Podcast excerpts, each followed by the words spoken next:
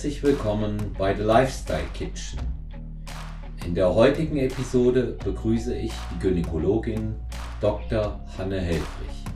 Wir werden über interessante Themen sprechen, die schon viele Fragen bei unseren weiblichen Zuhörern aufgeworfen haben. So geht es unter anderem um Schwangerschaft und Sport, das Thema Rückbildung, das prämenstruelle Syndrom und dann nicht zuletzt die Menopause. Ich wünsche euch viel Spaß mit einer ganz interessanten Episode mit Dr. Hanne Helfrich und mir, Olaf Mann. Es folgt Werbung. Studien zeigen, dass drei Viertel aller Frauen im gebärfähigen Alter unter prämenstruellen Beschwerden leiden. Die Symptome treten unterschiedlich lange und unterschiedlich stark ausgeprägt auf. Sie betreffen nicht nur den Körper, sondern auch die Psyche. Die Gesamtheit aller körperlicher und emotionaler Beschwerden in der Phase vor der Regelblutung bezeichnet man als prämenstruelles Syndrom. Bei betroffenen Frauen kommt es in diesem Zusammenhang regelmäßig wiederkehrend zu Wasseransammlungen, Hautveränderungen, Müdigkeit, Übelkeit, Verdauungsbeschwerden, Bauchschmerzen oder Stimmungsschwankungen. Auch während der Menstruation bleiben bei vielen Frauen unschöne Begleiterscheinungen wie Krämpfe oder Erbrechen bis hin zu Diarrhoe nicht aus. Bei HBN Supplements haben wir uns intensiv mit dieser Thematik befasst und nach natürlichen Wegen gesucht, Abhilfe zu schaffen. Im Rahmen unserer Recherche sind wir auf Nährstoffe wie Eisen, Tryptophan, Magnesium, Calcium, Zink sowie spezielle Vitamine gestoßen, die im Rahmen des weiblichen Zyklus wichtige Funktionen erfüllen. Daneben sind einige pflanzliche Substanzen wie beispielsweise Ingwer, Mönchspfeffer, Kurkumin oder Safran wegen deren zyklusregulierenden Eigenschaften ganz besonders hervorgestochen. Unser Produkt HBN Female Harmony vereint alle genannten und weitere hilfreiche Zutaten zu einer effektiven Matrix, die Frauen mit Zyklusbeschwerden hilfreich zur Seite steht. Werbung Ende. Ja, willkommen zurück bei The Lifestyle Kitchen, Episode Nummer zwei. Heute mit Hanne Helfrich, Gynäkologin und auch eine Klientin von mir. Ähm, liebe Hanne, herzlich willkommen. Schön, dass du dir die Zeit genommen hast, heute Podcast-Gast zu sein. Ja, vielen Dank, Olaf, für die Einladung. Ich freue mich sehr. Ich habe im Intro bereits angekündigt, ähm, dass wir äh, heute jemanden zu Gast haben werden, der über, wir haben ja auch schon bereits abgesprochen, dass das zwei Teile werden, der äh, gerade im Bereich, ähm, was äh, Themen, die Frauen interessieren, eine ganze Menge zu berichten hat. Also im Hinblick zum Beispiel auf Schwangerschaft, prämenstruelles Syndrom, später dann vielleicht auch nochmal ein Thema zur Menopause berichten kann. Und ähm, es ist ja tatsächlich so, dass du, und das kann ich hier meinen Zuhörerinnen und Zuhörern auch sagen, ähm, mir ja auch geholfen hast, einige Vorteile, Vorurteile, nicht Vorteile, Vorurteile äh, bezüglich Training in der Schwangerschaft zu widerlegen. Und ähm, wir haben uns ja kennengelernt, als du mit Schmerzen zu mir gekommen bist, im unteren Rücken und wir dann eigentlich äh, dort neben der manuellen Therapie dann auch ein intensives Training äh, in deiner Schwangerschaft äh, begonnen haben. Für mich war das in der Form tatsächlich eine neue Erfahrung, hast du mich auch ermutigt und ähm, da möchte ich eigentlich auch mit dir einsteigen. Was, was sagst du Frauen, die schwanger sind, was sie mit dem Training machen sollen?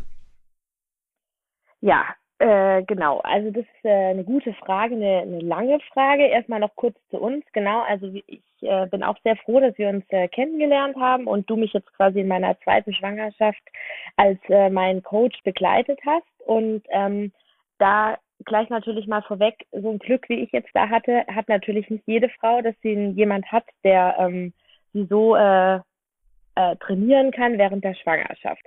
Aber wenn jetzt eine Frau zu mir in die Praxis kommt und eben frisch oder neu schwanger ist, ähm, dann kommen natürlich neben äh, vielen weiteren Fragen, die die meisten haben, natürlich auch oft die Frage, was mache ich jetzt mit meiner körperlichen Aktivität?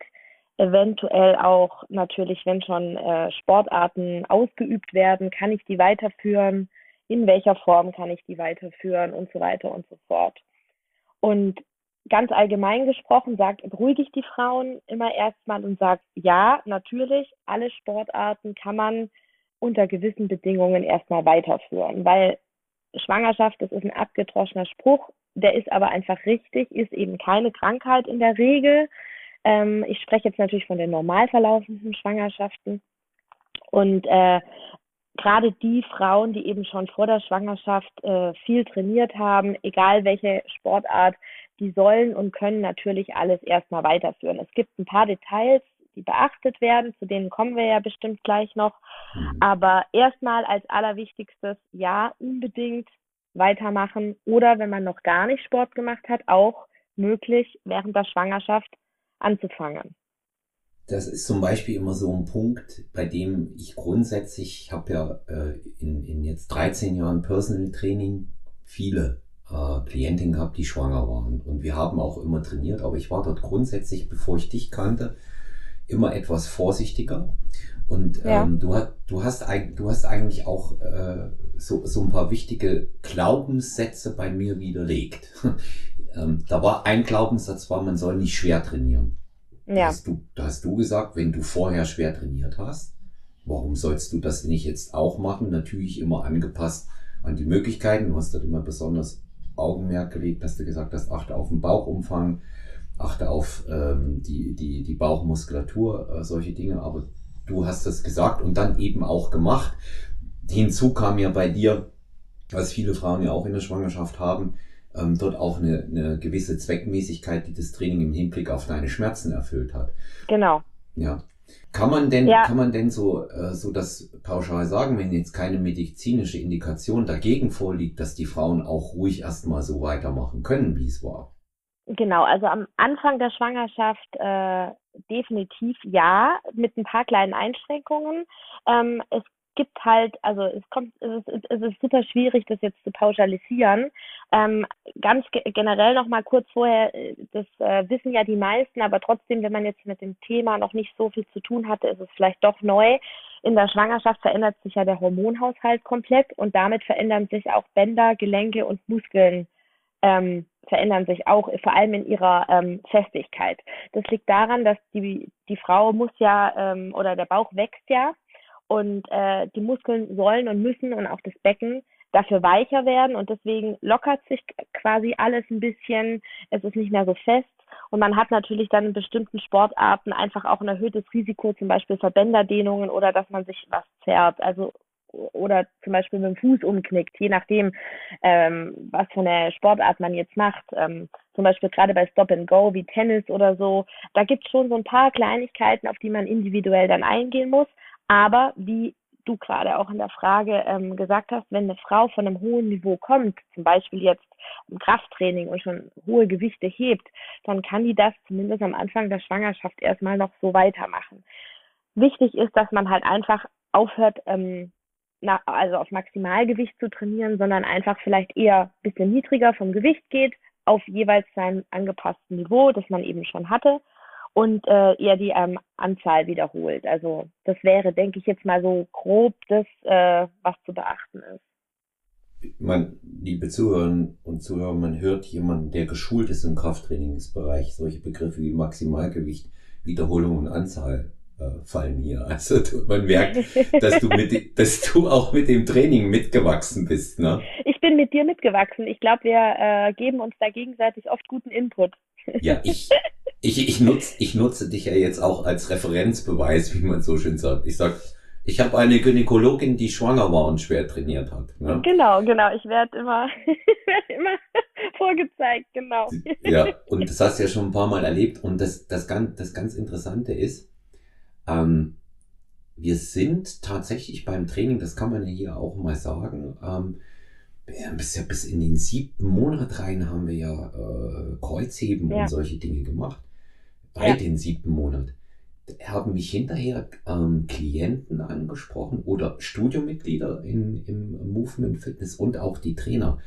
Oh, was ihr da macht, kann man das denn da so machen? Und ja. ich habe dann auch immer gesagt, ja, also ich habe mich da auch äh, tatsächlich in, in einer neuen Dimension wiedergefunden, weil du auch gesagt hast, nein, wir machen das und es geht.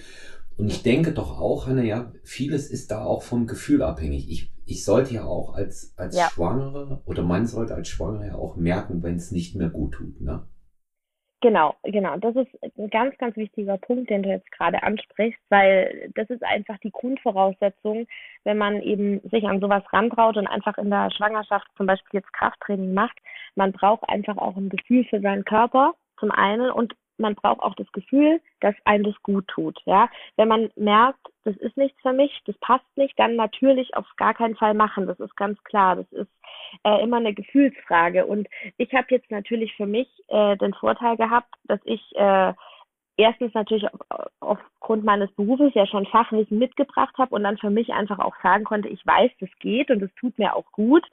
Ähm, hat ja bei mir auch super funktioniert. Meine Schmerzen haben wir ja wirklich die ganze Schwangerschaft über konstant, ähm, also in Schach gehalten, sage ich mal, ja. Aber ähm, solche Sachen gehen nur, wenn man einfach auch ein gutes Körpergefühl hat. Die meisten Menschen, die vorher vor der Schwangerschaft Sport gemacht haben, haben dieses Gefühl. Sie müssen einfach nur in sich reinhorchen und sich dann da halt auch vertrauen. Das ist tatsächlich das Allerwichtigste. Ähm, ich denke ja in jeder Lebenslage, aber gerade in der Schwangerschaft noch mehr, dass man einfach wirklich in sich reinhört und wenn man ein gutes Gefühl bei was hat, dann ist die Intuition eigentlich fast immer richtig, sage ich mal, ja. Hm. Ich, äh, ich denke ich denk das eben auch, dass man das ganz gut merkt und ähm, ich benutze da mal gern den Begriff so Signale vom werdenden Leben, also das Kind, was dann auch äh, im Bauch der Schwangeren ist, wird dann auch signalisieren, wie es ist. Ja, also so am ja, Rande bemerkt es ja. immer gut, wenn die Kinder den Trainer dann schon kennen. Ja. Genau, das hat bei uns ja gut funktioniert. Ja, das, das, das, das muss ich sagen.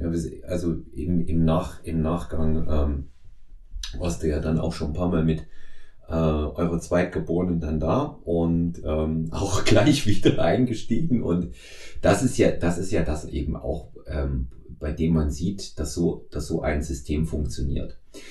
Ich möchte ja. aber, weil, weil jetzt natürlich auch äh, der eine oder andere fragen wird, wie habt ihr es denn dann auch tatsächlich im Training gemacht, dass wir aus Sicht ja. ähm, eines Trainers sagen, so haben wir es ja auch besprochen.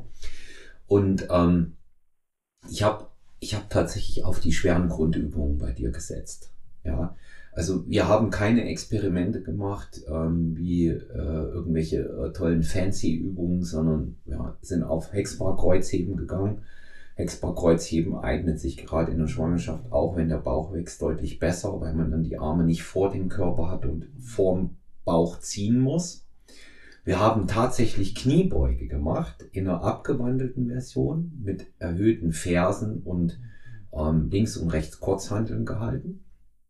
Wir haben Bankdrücken gemacht. Eine deiner Lieblingsübungen, wie ich weiß, da hast du dich immer mhm. besonders drauf gefreut, wenn die kam. Ja. Und ja, auch heute noch. Und ähm, und äh, dann dann natürlich auch diese Dinge hier für den oberen Rücken auch äh, den den Latzug oder Rudern. Also all diese Dinge die jetzt wirklich den Körper insgesamt äh, sehr sehr gut stimulieren einen guten Trainingsreiz auf der einen Seite setzen und aber eben auch auf der anderen Seite ähm, für für ein Wohlfühlen sorgen. Ich habe dann so wie die das auch noch gesagt sei, wie die Schwangerschaft dann fortschritt, habe ich auf etwas mehr Pausen geachtet, auch das Gewicht von mir aus dann reduziert. Wobei du dann schon immer ganz oft gesagt hast, wir können noch mehr nehmen. Ja. Ja, was ich auch gut fand, aber da habe ich das auch wirklich deinem Gefühl in dem Moment, ähm, in dem Moment überlassen. Und das Gute war, dass du bis zur letzten Minute topfit gewesen bist. Das muss ja. man auch mal sagen. Und noch hinzu, was das auch für Auswirkungen hat. Und dann kommen wir auch wieder auf dieses Thema Rück, da können wir schon in dieses Thema Rückbildung so ganz langsam reinschwenken, ja.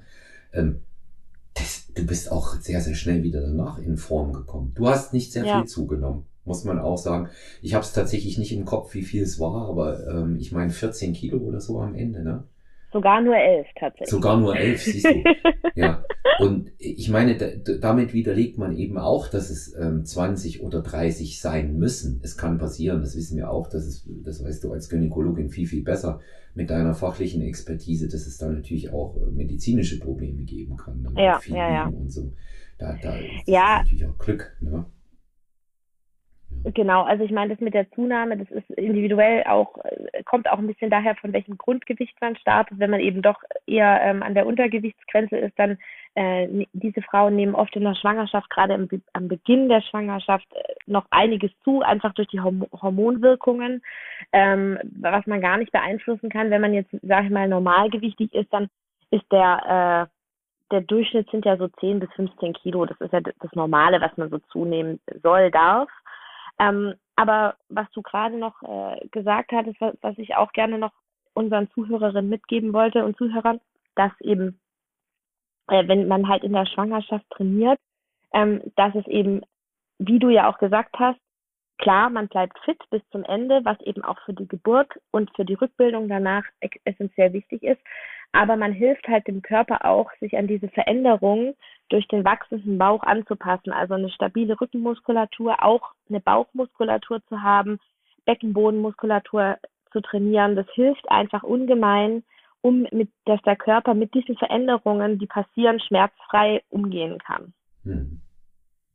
Du, du hast, du hast noch äh, was anderes, äh, dort eine andere Sache noch mit reingebracht, die im Zusammenhang mit manueller Therapie und, und, und äh, Trainingstherapie, also entsprechender Behandlung bei Schmerzvorfällen, ähm, sehr wichtig und völlig neu für mich war. Du warst ja. die Erste, die gesagt hat, natürlich, Olaf, kannst du massieren und triggern. Du solltest es halt nur nicht am Bauch machen. Ja, das, das ist ja was, was heute so in, in, in diesem Lehrbereich, in der Physio und in der manuellen Therapie, wird Massage für Schwangere nahezu ausgeschlossen. Ja, ja, das ist, das ist hauptsächlich, also aus meiner Erfahrung, ist es einfach auch eine rechtliche Frage, weißt du? Mhm. Weil äh, in der Schwangerschaft, also ich, ich bin ja selber Gynäkologin, aber hatte jetzt natürlich auch zweimal schon die Erfahrung, eine schwangere Patientin zu sein. Und es ist einfach so, dass man von Leuten, die sich damit nicht auskennen, generell erstmal wie ein rohes Ei behandelt wird. Egal wo man ist. Das, so beim Hausarzt, beim HNO-Arzt, bei der Physiotherapie. Die Leute kennen sich damit nicht aus.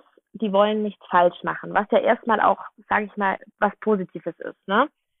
Ähm, und es, es steht eben in allen Lehrbüchern, dass eine Massage oder eine manuelle Therapie Wehen auslösen kann. Oder sage ich mal eher Kontraktionen der Gebärmutter in der frühen Schwangerschaft. Ne? Jetzt ist es aber einfach so, dass die Wahrscheinlichkeit, dass eine normale Massage oder manuelle Therapie wirklich eine Geburt einleitet, ist so verschwindend gering, ähm, dass man da keinerlei Angst haben muss aus meiner Sicht. Ja, es sei denn, die Patientin hat die Neigung zu vorzeitigen Wehen, hat sowieso schon einen unruhigen Bauch. Es ist halt auch hier wieder super schwierig, das zu verallgemeinern. Aber eine ganz normale Schwangere, die normale Schwangerschaftsverlauf hat und akute Beschwerden hat, aus meiner Sicht, bitte unbedingt trotzdem eine Massage machen. Man kann das ja auch erstmal langsam starten, wenn man merkt, das macht keine Kontraktion, kann man beim nächsten Mal ein bisschen mehr. Ähm, für mich ist es, also das ist jetzt wirklich meine Meinung, ich weiß, es steht in den Lehrbüchern anders, aber äh, auch viele meiner Kollegen sehen das so, ähm, man sollte davon wegkommen, die Frauen äh, so zu stigmatisieren, dass die nicht mehr zur Massage oder das oder dies, weil auch zum Beispiel bei der Heb bei meiner Hebamme, da wird ja auch Schwangerschaftsmassage angeboten. Das sind dann halt Menschen, die sich damit auskennen und sicher fühlen, die das dann machen. Aber prinzipiell, wie du ja auch schon gesagt hast, ähm, ein normaler Masseur oder eine normale Physiotherapeutin wird sowas wahrscheinlich nicht durchführen, weil sie einfach auch vor den rechtlichen Konsequenzen Angst hat. Ne? Hm. Du sagst ja auch immer, ähm, Schwangerschaft ist keine Krankheit. Ja. Richtig. Und, äh, jemand, jemanden, ähm, klar behandelst du jemanden, der schwanger ist, natürlich von Haus aus ganz anders. Das ist, das ist schon, das ist schon normal, aber eben auch so, so ein Ansatz, über den wir dann immer geredet haben, äh, war so, ich hatte nach unserem ersten Termin dann auch weiter, weiter recherchiert, wirklich. Du hast mir auch nochmal dazu gebracht, dass ich bei mir nochmal komplett umdenke, was das Ganze angeht. Und ähm, da fand ich dann doch äh, zwei Ansätze in der, in der manuellen Therapie, wo auch gesagt wurde, doch, doch, doch, man kann das bei Schwangeren machen, aber man sollte nicht flächig arbeiten in der Massage, sondern ja. eher auch äh, punktuell, also Triggerpoint auch bearbeiten, was bei dir ja sehr wirkungsvoll war. Ja. Ähm, wie du wieder diese ISG und äh, ähm, äh, Gluteus-Problematik da auch hattest. Und die Piriformie waren ja bei dir auch vollkommen dicht dann äh, da hat das natürlich eine ganze, eine ganze Menge ähm, dann auch gebracht. Ne? Auch wenn es weh tat und nicht schön aussah, aber äh, es hat funktioniert. Ne? Eben, und es ist halt diese, diese, diese Schmerzen zum Beispiel jetzt im Glutealbereich oder auch diese, ich nenne es mal Ischias-Beschwerde, Symptomatik grob, die haben ja sehr, sehr viele Frauen in der Frühschwangerschaft. Und wenn man da halt gar nichts macht und das einfach ignoriert, dann kann sich das halt auch in der Schwangerschaft festsetzen. Ähm, das Gewebe verhärtet sich und ähm, das dann irgendwann wieder rauszubekommen, das ist dann fast nicht mehr möglich. Deswegen ist es aus meiner Sicht ein schwerer Fehler, da zu sagen, man macht es nicht, macht da nichts nur, weil die Patientin schwanger ist, ähm, weil eben gerade ja in der Schwangerschaft darauf geachtet werden sollte, dass eben solche Verspannungen nicht zustande kommen, weil die die Frauen dann oft sehr, sehr lange noch auch nach der Geburt begleiten. Hm. Du hattest eben auch nochmal, ähm, das, dem kommt nach meiner Auffassung auch eine besondere Bedeutung bei, weil darauf wird auch Wert gelegt von den Ärzten und auch von den Hebammen in der äh, äh, pränatalen äh, Phase, das ähm, auch äh, Beckenbodentraining. Das hat natürlich eine besondere Bedeutung hier. Und ähm, ich denke, es ist ganz gut, wenn du das vielleicht auch nochmal erläuterst, warum. Ja. Da kommt schon auch immer die Frage auf. Ne? Also warum Beckenbodentraining in der Schwangerschaft schon wichtig genau. ist. Genau, also es ist ich meine, die meisten Frauen haben natürlich mit ihrem Beckenboden äh, vor der Schwangerschaft wenig äh, zu tun gehabt, Erfahrungen gemacht, ist auch vollkommen klar und normal. Aber ähm, der Beckenboden ist halt, äh, der schließt ja quasi die, die, den Bauchraum nach unten ab und hat natürlich dann in der Schwangerschaft aufgrund des wachsenden Gewichts vom Baby äh, einfach schon allein durch den Druck nach unten eine starke Belastung. Der wird quasi einfach die gesamte Schwangerschaft über schon gedehnt. Ja, bei der Geburt dann natürlich nochmal extrem, aber auch schon während der Schwangerschaft. Und gerade am Anfang der Schwangerschaft, wenn dieser Druck aber natürlich noch nicht so stark ist, ist es, ist es eben möglich und auch gut und wichtig, diesen Beckenboden zu trainieren, anzuspannen. Die einfachste Übung, wenn man das noch nie gemacht hat, ist einfach sich mal auf den Rücken zu legen und versuchen, seinen Bauchnabel nach innen zu, einzuziehen, sozusagen, ja. So spannt man quasi den Beckenboden an. Frauen, die jetzt schon zum Beispiel einiges äh, äh, gemacht haben im Bereich Yoga oder Pilates, also einfach die äh, Fokus auf Stärkung der Körpermitte, die haben in der Regel schon äh, gelernt, wie man ihren Be den Beckenboden anspannt. Und das ist einfach, das merke ich auch immer wieder in meiner persönlichen Erfahrung, also auch als Geburtshelferin. Ich war ja viele Jahre auch in der Klinik tätig. Ähm, Frauen, die in der Schwangerschaft oder vor der Schwangerschaft Yoga oder Pilates oder etwas in dieser Art gemacht haben, haben bei der Geburt viel einfacher, weil sie einfach diese Muskeln ansteuern können. Sie wissen, was es bedeutet, ihren Beckenboden anzuspannen. Und der ist aufgrund der, des Trainings in der Schwangerschaft eben auch noch trainiert. Wenn man jetzt die ganze Schwangerschaft nicht trainiert, nichts macht, drückt natürlich das Gewicht des Kindes konstant mehr auf den Beckenboden. Das Gewebe wird schon schwächer, dehnt sich und ist dann, wenn es nicht trainiert wurde, bei der Geburt, wo man den Beckenboden ja braucht, ähm, nicht so effektiv und kann, man kann das einfach nicht so gut machen, wie wenn der Beckenboden trainiert ist. Also das sind die wichtigen Punkte. Zum einen Stabilität, dann Geburt und dann natürlich, und darauf kommen wir ja gleich noch, wenn der Beckenboden in der Schwangerschaft schon trainiert wird oder weiter trainiert wird, ähm, hat man halt danach bei der Rückbildung einfach schon einen riesigen Vorsprung, den man nie wieder aufholen kann, wenn man das nicht gemacht hat. Hm. Welche, welche Probleme äh, kann es denn in der äh, postnatalen Phase geben, wenn ich den Beckenboden nicht trainiert habe? Und dann ja. auch später natürlich. Ja, genau. Also das ist im Endeffekt, das hat jede Frau schon mal gehört, aber es sind immer Themen, über die jetzt nicht so ausführlich gesprochen wird. Zum einen natürlich äh, die Inkontinenz, also dass man eben Urin äh, nicht, nicht halten kann. Das ist äh, am Ende der Schwangerschaft oder auch während der Schwangerschaft und kurz nach der Geburt auch normal, weil der Beckenboden halt einfach extrem gedehnt wurde und der hält halt quasi die Blase und auch ähm, den Urin quasi zurück und am Platz. Und äh, wenn man das eben nicht trainiert hat, kann es eben dazu kommen, dass man dann auch nach der Geburt weiterhin eine Blasenschwäche hat oder äh, eine Inkontinenz nennt man das ja. Oder dass es eben dann halt auch in späteren Jahren das Risiko einfach deutlich, deutlich höher ist, dass man das bekommt. Das zum einen.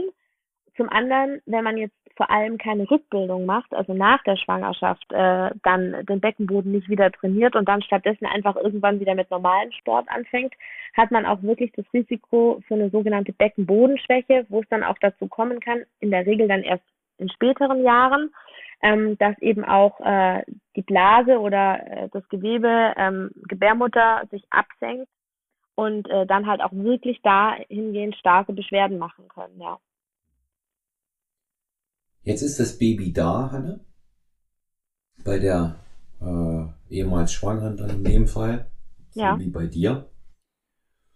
Und da kommt natürlich auch wieder so eine ganz, ganz wichtige Frage, die elementar für die meisten ist, gerade wenn sie äh, gerne trainieren, so wie du ja auch. Du gehst ja gerne ins Training. Ich kann mich noch an, an unsere vorletzte Trainingssession erinnern, wo du zu mir gesagt hast, oh Olaf, es ist so gut, endlich wieder schwitzen. Ich ja. habe so Bock drauf. Ja. Und das hat man dir auch richtig angemerkt. Ich meine, du bist ja sowieso dort immer mit, äh, mit Feuer dabei. Und ähm, wann startet man wieder? Wann ist der beste Zeitpunkt?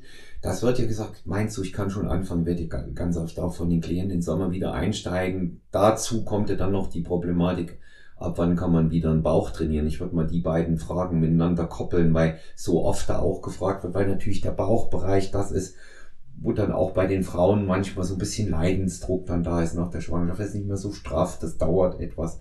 Also wann ja. überhaupt mit dem Training beginnen wieder und wann sollte ich starten, die Bauchmuskulatur ähm, wieder zu reizen?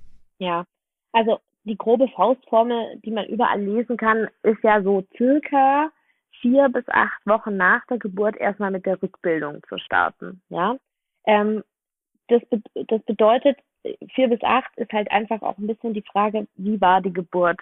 Wenn man jetzt eine ganz normale, also spontane Geburt, also in Fachsprache heißt das Spontangeburt hatte, wo jetzt auch ähm, der Beckenboden äh, ähm, nicht so stark in Mitleidenschaft gezogen wurde und vielleicht auch keine größeren Geburtsverletzungen da waren, dann kann man wirklich sagen, nach so vier Wochen kann man mit der Rückbildung starten.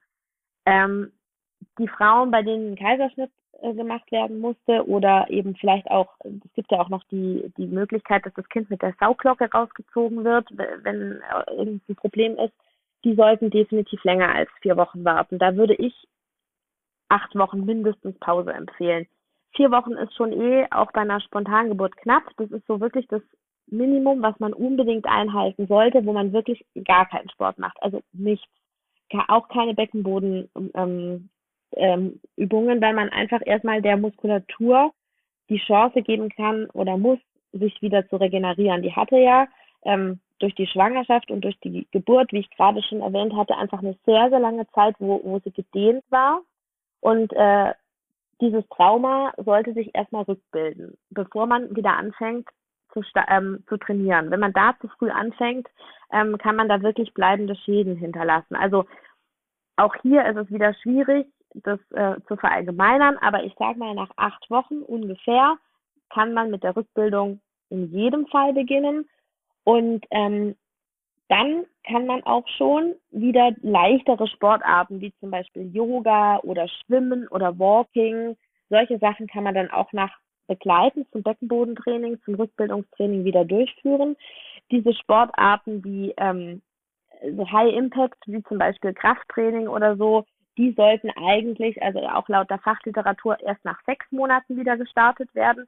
Aber auch da muss man natürlich sagen, kann das individuell, wenn das eine einfache Geburt war bei einer Patientin, die vorher schon bis zum Ende in der Schwangerschaft viel noch trainiert hat, vielleicht auch schon mit vier Monaten wieder starten. Aber das ist dann wirklich, das sollte individuell ähm, abgesprochen werden.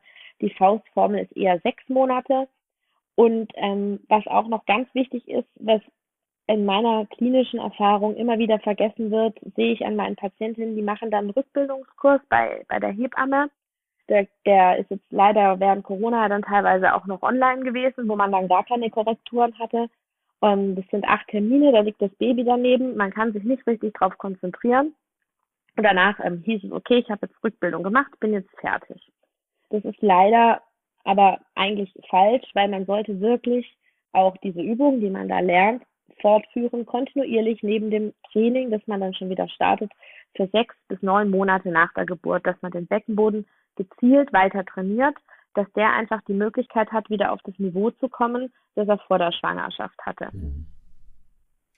Da kann ich auch ähm, nochmal als Trainer etwas sagen, weil das war so der Bereich, den ich, den ich äh, vorher, äh, bevor wir uns kannten, auch mit weniger äh, übertriebener Vorsicht wie den schwangeren Bereich an sich ne, behandelt habe.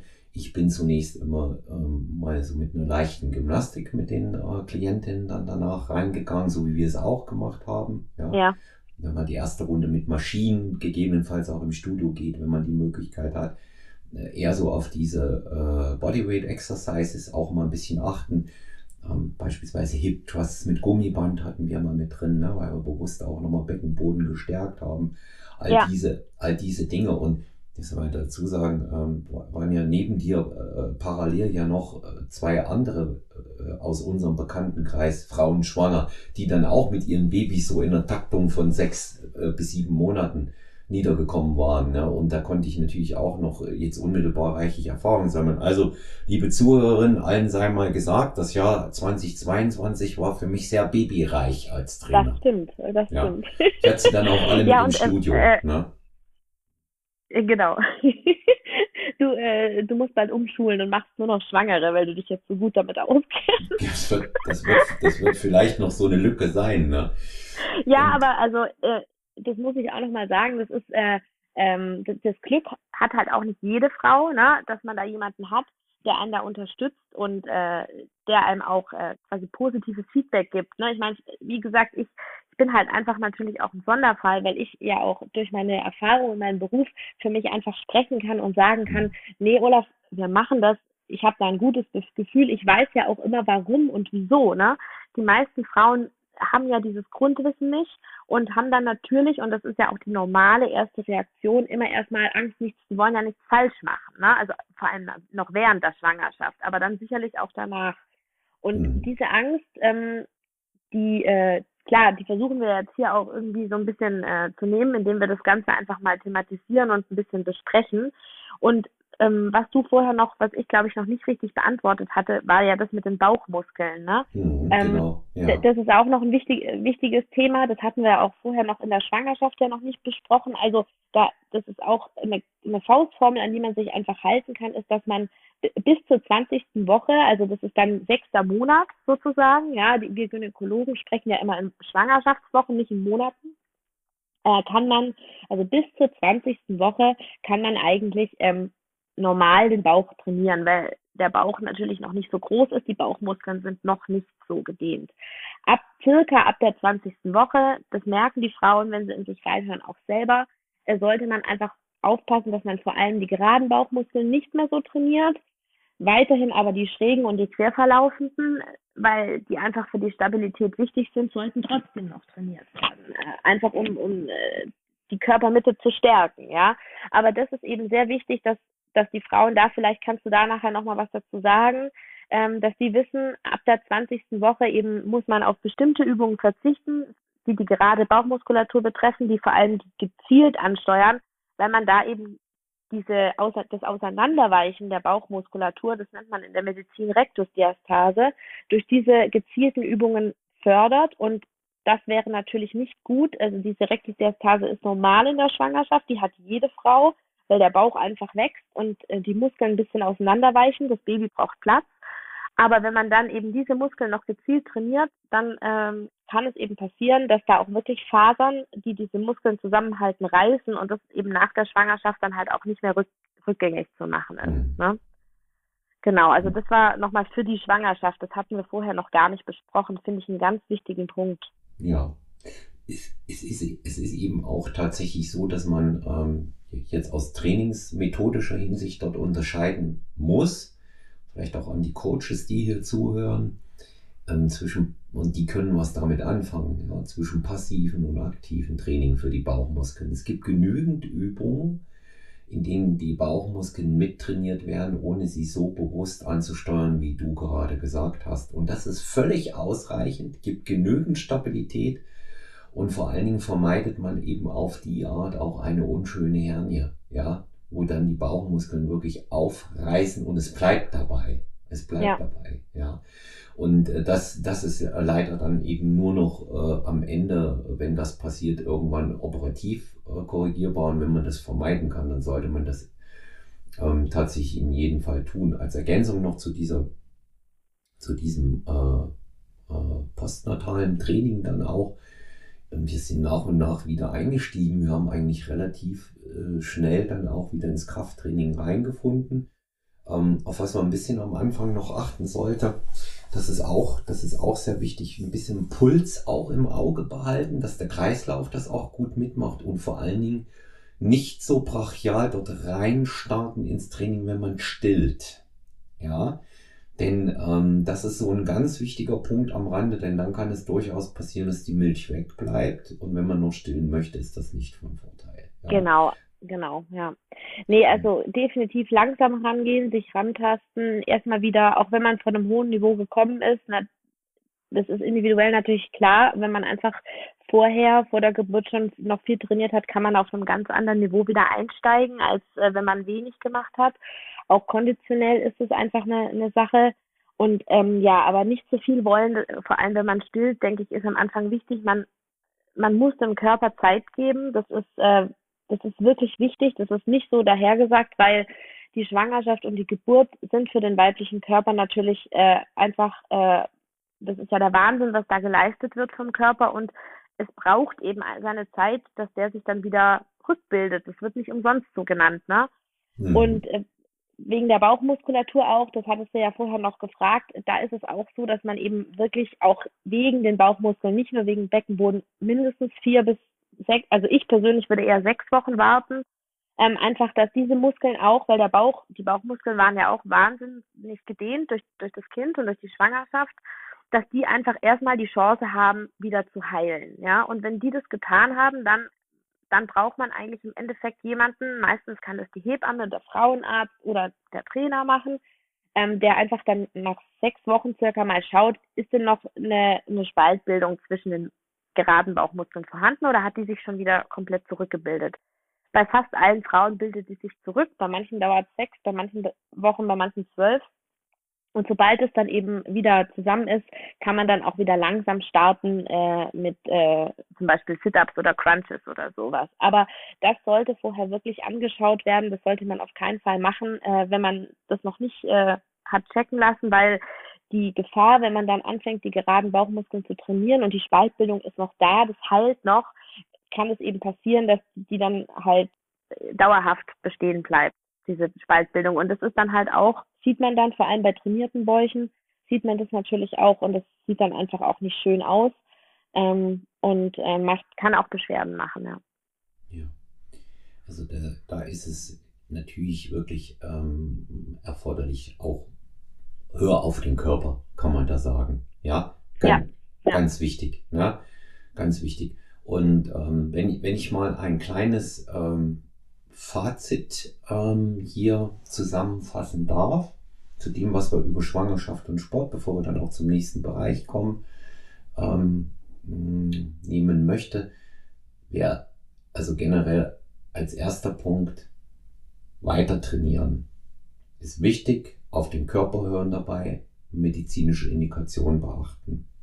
Zweiter Punkt, die Belastung durch den Trainer auch steuern lassen und sehr viel Rückmeldung geben, weil jeder hat einen Trainer oder wer sich einen nimmt, dann auch mal gegebenenfalls mit dem einen oder anderen äh, Vorurteil aufräumen, wenn er dann auch zu vorsichtig ist. Ähm, wobei auch da immer äh, generell gilt, äh, langsam reingehen, langsam probieren. Und der dritte Punkt in der Phase nach der Geburt auch wieder langsam herantasten, aber eben auch dann konstant arbeiten und wieder zurückkehren zum schweren Krafttraining. Und das würde ich als großes Fazit auch nehmen, weil das für viele Frauen auch ein sehr wichtiger Punkt ist. Es erhält während der Schwangerschaft die Figur und macht es wesentlich leichter am Ende und natürlich dann auch danach wieder diese Figur von vorher zu erreichen. Und Richtig, das ist ja, ja, der Wunsch bei den meisten auch. Ja, das genau, gesundheitliche genau. Aspekt und natürlich eben auch, äh, dass, dass das vom Look her passt. Genau. Also genau, wunderbar zusammengefasst. Ich äh, kann da nicht viel ergänzen. Also das Wichtigste, es klingt immer abgedroschen, aber ich habe es einfach selber jetzt auch zweimal schon erlebt, in sich reinfühlen, ausprobieren. Wenn man ein gutes Gefühl hat, wenn man sich danach gut fühlt, wenn man ein paar Sachen beachtet, ist das eigentlich fast immer der richtige Weg. Hm. Das, das denke ich, das denke ich auch. Das denke ich auch. Ja. ja, jetzt kommen wir zu einem ähm, besonderen Thema, würde ich, würde ich einfach mal sagen. Ähm, hier ähm, bitte auch alle männlichen Zuhörer nicht aussteigen, sondern bleibt mal drin. Da werdet ihr das eine oder andere besser bei euren Frauen verstehen. Das ist ja auch immer so ein heikles Thema zwischen Mann und Frau, das prämenstruelle Syndrom. Ich habe es jetzt eher schon ähm, ein, ein, äh, ein bisschen beziehungstechnisch äh, angesteuert, angekündigt, aber ja. Das, das ist natürlich ein Riesenthema. Ne? Also ja. ich sag mal gleich vorab, wir können das jetzt garantiert nicht erschöpfend besprechen. Ja, das, das, das, äh, das wird wahrscheinlich auch äh, sicherlich äh, mehrere Podcast-Episoden füllen, wenn man das tut, aber es wird tatsächlich auch immer wieder gefragt. Und ähm, es spielt eine wichtige Rolle, ähm, nicht nur im Hinblick auf äh, den Sport, sondern da möchte ich einfach eher auch auf das äh, Befinden eingehen. Nicht zuletzt ist Lifestyle Kitchen ja auch äh, ein Podcast, der sich darum dreht, äh, wie komme ich äh, gesund durchs Leben und wie komme ich auch gesund durch schwierige Phasen, wie kann ich die überstehen? Und ähm, du kennst das aus deiner Erfahrung als praktizierende Gynäkologin PMS ist für viele echt eine schwere Geschichte für viele Frauen. Ne? Ja, also das ist ein Riesenthema, wie du auch äh, gerade schon angesprochen hast. Auch in der in der Praxis merke ich das immer wieder. Ähm, ich habe ja auch äh, jetzt äh, im äh, Vorgang zu dem Podcast das auch nochmal recherchiert und es ist tatsächlich wirklich so, dass 80 Prozent aller Frauen eben in ihrem äh, Leben irgendwann mal äh, damit zu tun haben. Manche schlimmer, manche weniger schlimm. Aber ähm, es ist einfach was, was wirklich fast jede Frau ähm, trifft. Und deswegen ist es halt auch so ein riesiges Thema. Definitiv.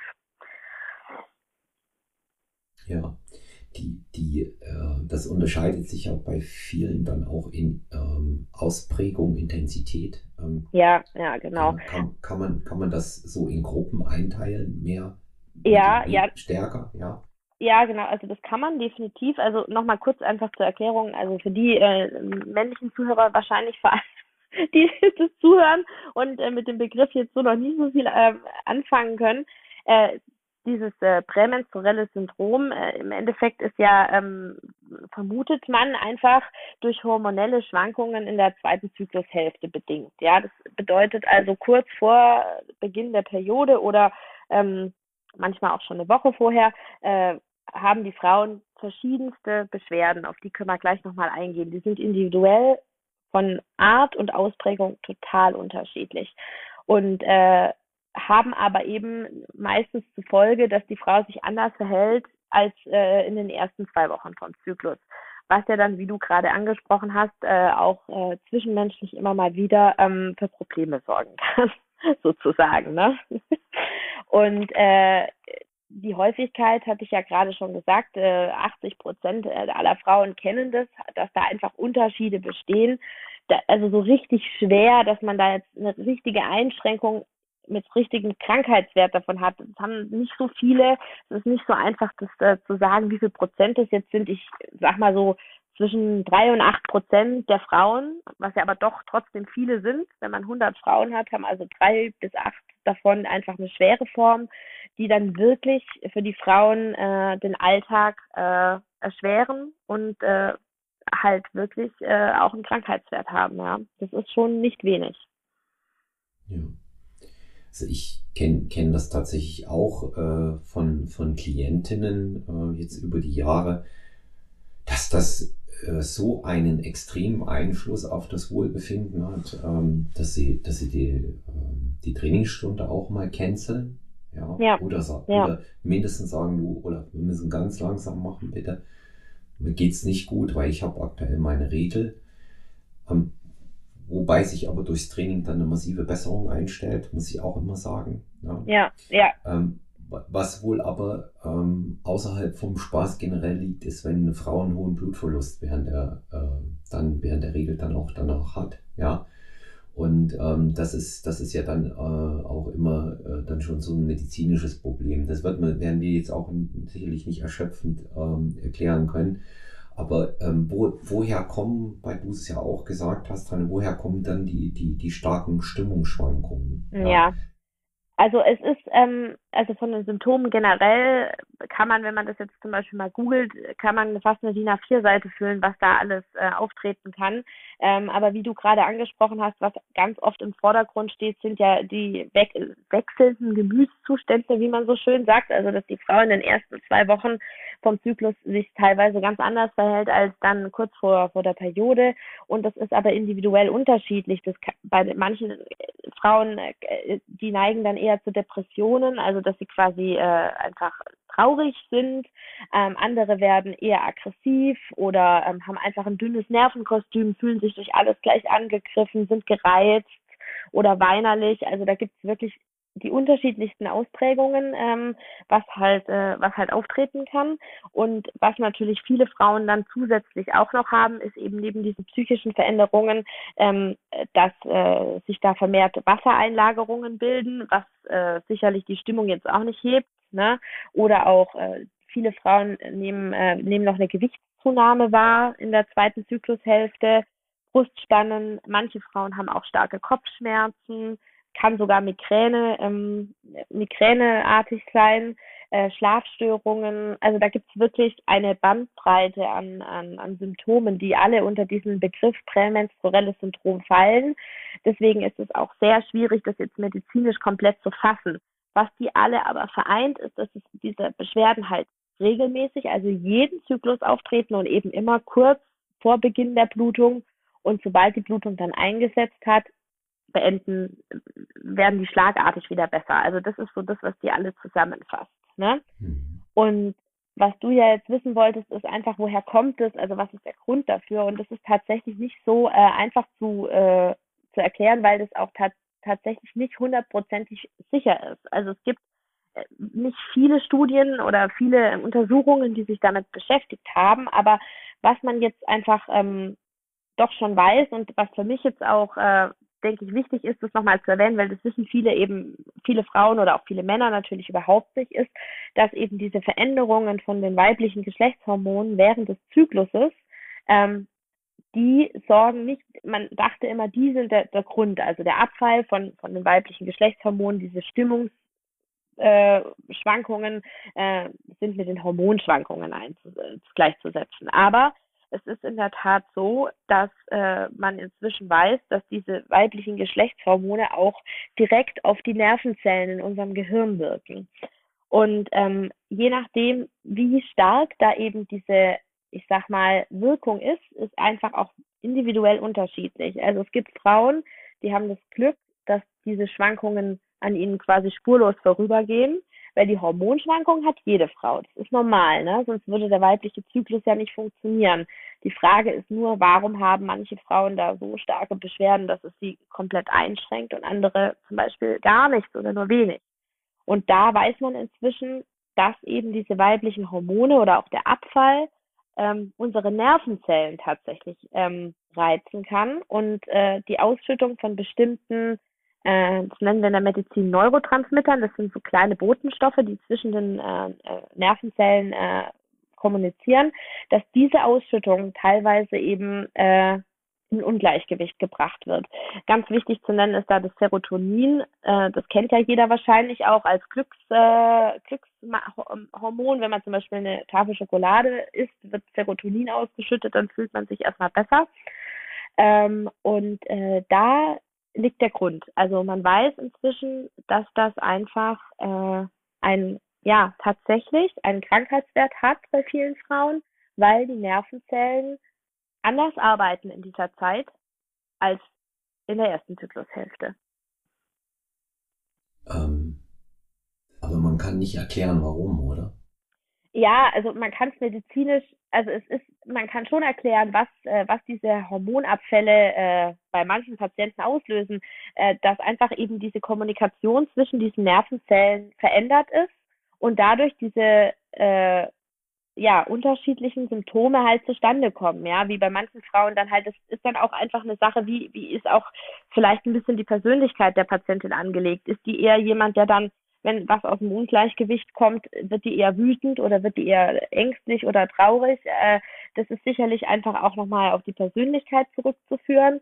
Aber man kann, also ich kann das jetzt nicht so erklären, dass, äh, dass man sagt, ja, das ist der Grund. Man weiß einfach nur, dass diese Hormonschwankungen in der zweiten Zyklushälfte dazu führen, dass Frauen, die einfach eine erhöhte Neigung dafür haben, äh, in den Nervenzellen Ungleichgewicht herrschen, also die kommunizieren nicht mehr so miteinander wie, wie eigentlich normal und dann kommt es zu diesen Symptomen.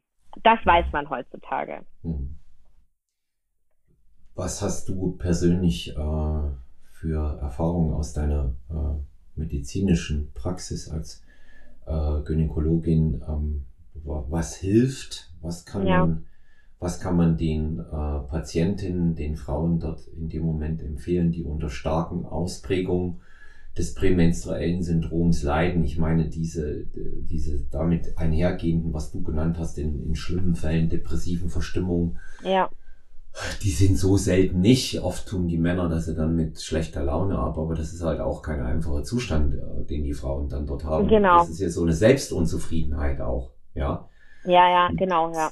Ja, ist mit großem ja, Leidensdruck denke, verbunden, so nehme ich das wahr. Ne? Definitiv, definitiv. Ich denke, das Wichtigste für die Frauen oder was ich eben in der Praxis halt auch mitbekomme, ist einfach, dass, wenn man ihnen erklärt, woran das liegt, ist für viele schon mal eine, äh, eine Erleichterung zu wissen, okay, da gibt es einfach auch eine medizinische Erklärung. Das ist jetzt nichts, was ich äh, persönlich quasi, woran ich in Anführungsstrichen schuld bin, ja, sondern es ist tatsächlich inzwischen ja nachgewiesen, dass das Gehirn von manchen Frauen in dieser Zeit halt anders arbeitet, ja. Und eben diese schwere Ausprägung, die eben nicht so viele Frauen haben. Die hat auch noch einen eigenen Namen, die heißt prämenstruelle dysphorische Störung. Das ist eine richtige Krankheit.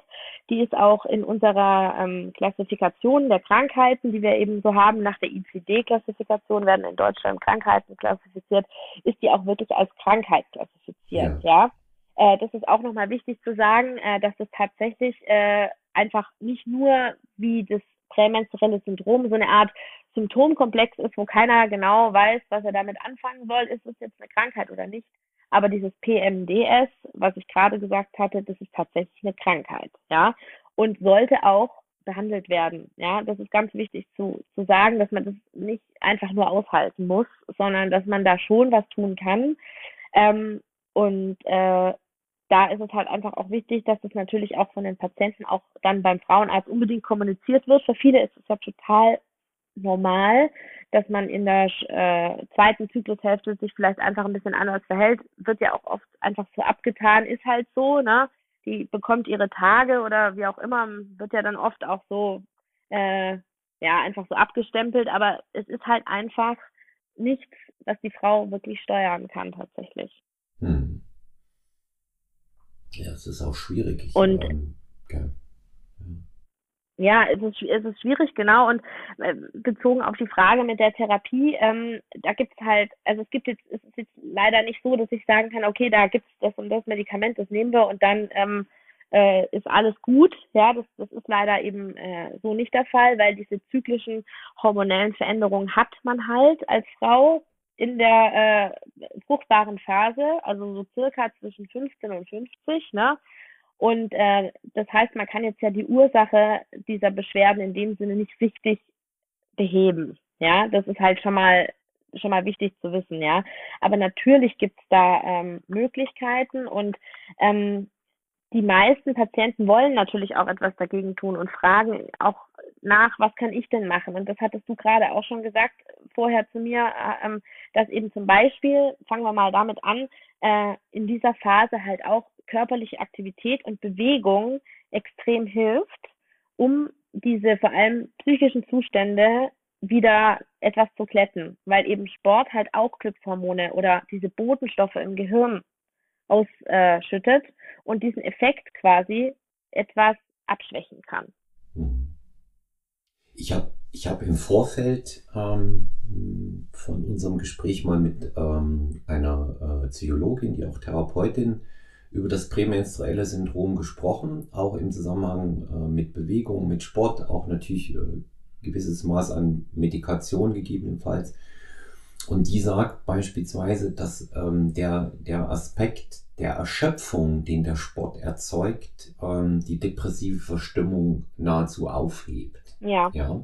Ja. Da gibt, da gibt es wohl also auch einen kausalen Zusammenhang. Sie hat mir da von, ähm, von einem ganz interessanten, äh, ähm, ja, von, von einer ganz interessanten Studie in den USA erzählt, die man per se mit depressiven Menschen vorgenommen hat. Und ähm, da war eben ein integraler Bestandteil, sie A, mehr zu beschäftigen, B, weniger schlafen zu lassen, ja, und äh, auch für körperliche Erschöpfung dann äh, regelmäßig zu sorgen im positiven Sinne. Ja. Und sie sagt, das kann man eben auch eins zu eins wirklich dann runterbrechen auf diese Phase äh, bei der Frau. Ähm, sie kennt das Problem jetzt von sich eben auch und sie sagt, ähm, wenn sie da trainiert hat, ist es ihr definitiv immer besser gegangen. Sie sagt, also sie hat wird wirklich zu mir gesagt, ich bin manchmal echt mit Schmerzen und mit wirklich depressiver Verstimmung ins Training rein, hab trainiert und mir ging es hinterher Bombe. Sie sagt, das hat ja. sich, das, das hat sich wirklich nahezu halbiert, die Beschwerden, die ich hatte. Und ähm, sie hat über äh, verbesserte Schlafqualität in dem Zusammenhang gesprochen. Die muss wohl auch, wenn man unter dem PMS und dann eben auch unter, unter starke äh, Regel, unter starken Regelerscheinungen leidet, dann wo auch noch sehr, sehr leiden ja die Schlafqualität. Sie sagt, ihre Heißhungerattacken in der Phase waren unten. Das sorgt ja nochmal, das, das, den Aspekt haben wir noch nicht gehabt, ne, Anne? Ja, Aber das ja. sorgt ja nochmal für mehr Leidensdruck. Du isst Genau. mehr, fühlst dich nicht wohl, fühlst dich nicht wohl in deiner Haut, dann denkst du, nimmst zu. All diese Dinge, die sorgen ja nochmal für eine Verstärkung von dem Ganzen. Genau, genau. Diese, diese Gewichtszunahme oder wie, wie du sagst, eben die Hungerattacken oder auch diese Wassereinlagerungen sorgen halt dann auch bei vielen Frauen noch dafür, dass sie sich in der Phase, wo sie sich eh schon nicht gut fühlen, halt noch schlechter fühlen. Und wenn man sich dann da halt auch aufrafft oder aufraffen kann und einfach Sport macht, äh, hilft es sowohl gegen Gewichtszunahme als auch Wassereinlagerung, eben aber halt vor allem, wie, wie, wie du gerade eben auch gesagt hast, schüttet es eben diese, diese, diese körperliche Aktivität, schüttet äh, ja ähm, äh, oder aktiviert ja auch die Nervenzellen im Gehirn und schüttet, da werden einfach ähm, auch diese Neurotransmitter ausgeschüttet, die dann wieder dieses schlechte Gefühl eben einfach ähm, ausgleichen können. Und das ist, wie, wie, äh, wie du gerade auch gesagt hast, halt auch wirklich nachgewiesen, auch unabhängig vom prämenstruellen Syndrom, einfach auch bei, de bei depr richtig depressiven Patienten, weil jetzt ist das PMS ja keine Depression, das muss man ja auch wirklich ganz klar unterscheiden. Ja. Das, das Ja. ist ja zyklisch, äh, ist ja nur eine zyklische, ähm, zyklisches Auftreten von Stimmungsschwankungen. Ähm, äh, ähm, und das darf man natürlich nicht mit einer Depression gleichsetzen. Aber bei Patienten, die eine Depression haben, also eine richtige, und die dann Sport machen, ist ja auch in mehreren Studien nachgewiesen worden, dass es einen wahnsinnigen positiven Effekt haben kann. Also Sport macht mit unseren Nervenzellen, mit unserem Gehirn einfach, ähm, macht was damit und sorgt einfach da dafür, dass bestimmte Ungleichgewichten, Ungleichgewichte ausgeglichen werden. Ja, das, das darf man auch oder sollte man echt nicht unterschätzen das klingt immer so abgedroschen, ja, mach mal halt Sport, ne, wird so, aber das ist tatsächlich so, ja. Und deswegen haben wir jetzt ja auch gerade bei dem, was kann man gegen das PMS tun, denke ich, mit dem Sport oder mit dem Lifestyle auch ähm, angefangen, weil das halt einfach doch sehr, sehr viel verändern kann, was halt auch jeder machen kann. Es ist kein Medikament, es ist nichts, was man einnehmen muss und man kann einfach was dann dagegen tun, ja. Ja. Also ich äh, finde es auch gut, dass du, dass du das auch mal mit, mit so einem praktischen Hinweis dort noch äh, versiehst. Ne? Die, es gibt, gibt, muss man mal so fragen, das eine oder andere weiß ich selber, aber äh, jetzt speziell aus der Schulmedizin gibt es Medikation aus dem Bereich der alternativen Heilmethoden, gibt es was aus dem Ja. homöopathischen Bereich, Supplementbereich, kann ich noch was dazu ergänzen dann, was du weißt, was auch helfen kann. Ja, ich meine, Ja, da gibt klar. es mit Sicherheit Also- keine Pauschallösung, aber ja, was Genau, helfen nee, also es gibt es gibt verschiedenste Therapieansätze natürlich, die dann aber auch eben äh, immer individuell auch auf die Symptome und Ausprägung der Patientin halt angepasst werden sollten. Deswegen würde ich immer empfehlen, das Problem mit den Fra jeweiligen Frauenärztinnen oder Frauenärzten zu besprechen, weil halt die dann doch einfach die Patientin halt kennen und da vielleicht auch äh, Ratschläge eher individueller geben können. jetzt mal ganz allgemein gesprochen, äh, zur Schulmedizin fange ich mal damit an. Wenn jetzt eine Frau wirklich an dieser sehr starken Ausprägung dieser prämenstruellen dysphorischen Störung leidet, ja, wo wirklich die äh, ähm, Stimmungsschwankungen, die Depression vor allem oder die Angstzustände so stark sind, dass die Patientin in ihrem Alltag eingeschränkt ist, gibt es eben die Möglichkeit, tatsächlich ähm, einen sogenannten Serotonin-Wiederaufnahmehemmer, das ist äh, ein Antidepressivum, ähm, einzunehmen, was ja auch, was ich vorher schon erklärt habe, eben nochmal beweist, dass dieses Zusammenspiel eben da auslösend ist, weil dieses, äh, dieser Wiederaufnahmehemmer von Serotonin sorgt eben dann doch dafür, dass diese Stimmungsschwankungen ausgeglichen werden. Das ist aber wirklich vorbehalten für die Patienten, bei denen da einfach extreme Beschwerden da sind. Das ist jetzt kein Medikament, das man einfach verschreiben würde. Ja, das, das muss man ganz klar dazu sagen, weil das ist ein Antidepressivum, das auch Nebenwirkungen hat. Aber das gibt es und es gibt sehr gute Studien dazu, dass eben da diese Beschwerden, diese psychischen Beschwerden, wenn die so stark ausgeprägt sind, damit sehr, sehr gut sich behandeln lassen. Also das, diese Möglichkeit gibt's, ähm, aber die steht eben ganz ganz hinten tatsächlich. Ja, für die meisten Patienten, die ja eher, sage ich mal, leichtere Beschwerdesymptomatiken haben, kommt es natürlich nicht in Frage. Was dann aus der schulmedizinischen Sicht oder aus der gynäkologischen Sicht natürlich auch ähm, vielen Frauen hilft, ähm, ist eben die Pille, ja, äh, weil die Pille ja quasi ähm, diese hormonellen Schwankungen verhindert. Man nimmt ja, wenn man die Pille einnimmt, jeden Tag eine bestimmte Hormondosis ein und äh, hält quasi den Hormonspiegel der Frau die ganze Zeit über konstant, was ja zum einen auch den Effekt hat, dass man eben damit verhüten kann, dass es eben nicht zu einer Schwangerschaft kommen kann. Hat für viele Frauen, die eben ein PMS haben, den äh, Vorteil, dass diese Beschwerden dann auch wegfallen. Ja. Wichtig ist hier aber, und das muss man auch wissen, wenn man das, die Pille dann nicht zur Verhütung, sondern hauptsächlich zur äh, Klettung der PMS-Effekte nimmt, sollte man die natürlich im Langzyklus einnehmen. Das bedeutet, dass man jetzt nicht eine Pillenpause macht, ja, sondern einfach die Pille durchnimmt. Ähm, viele Frauen wollen keine Pille nehmen, was ich auch äh, total verstehen kann und was äh, sicherlich auch äh, legitim ist. Aber ich finde schon, dass man zumindest mal gehört haben muss oder sollte, dass es diese Möglichkeit gibt, weil es gibt auch tatsächlich viele Frauen, die die Pille sehr gut vertragen.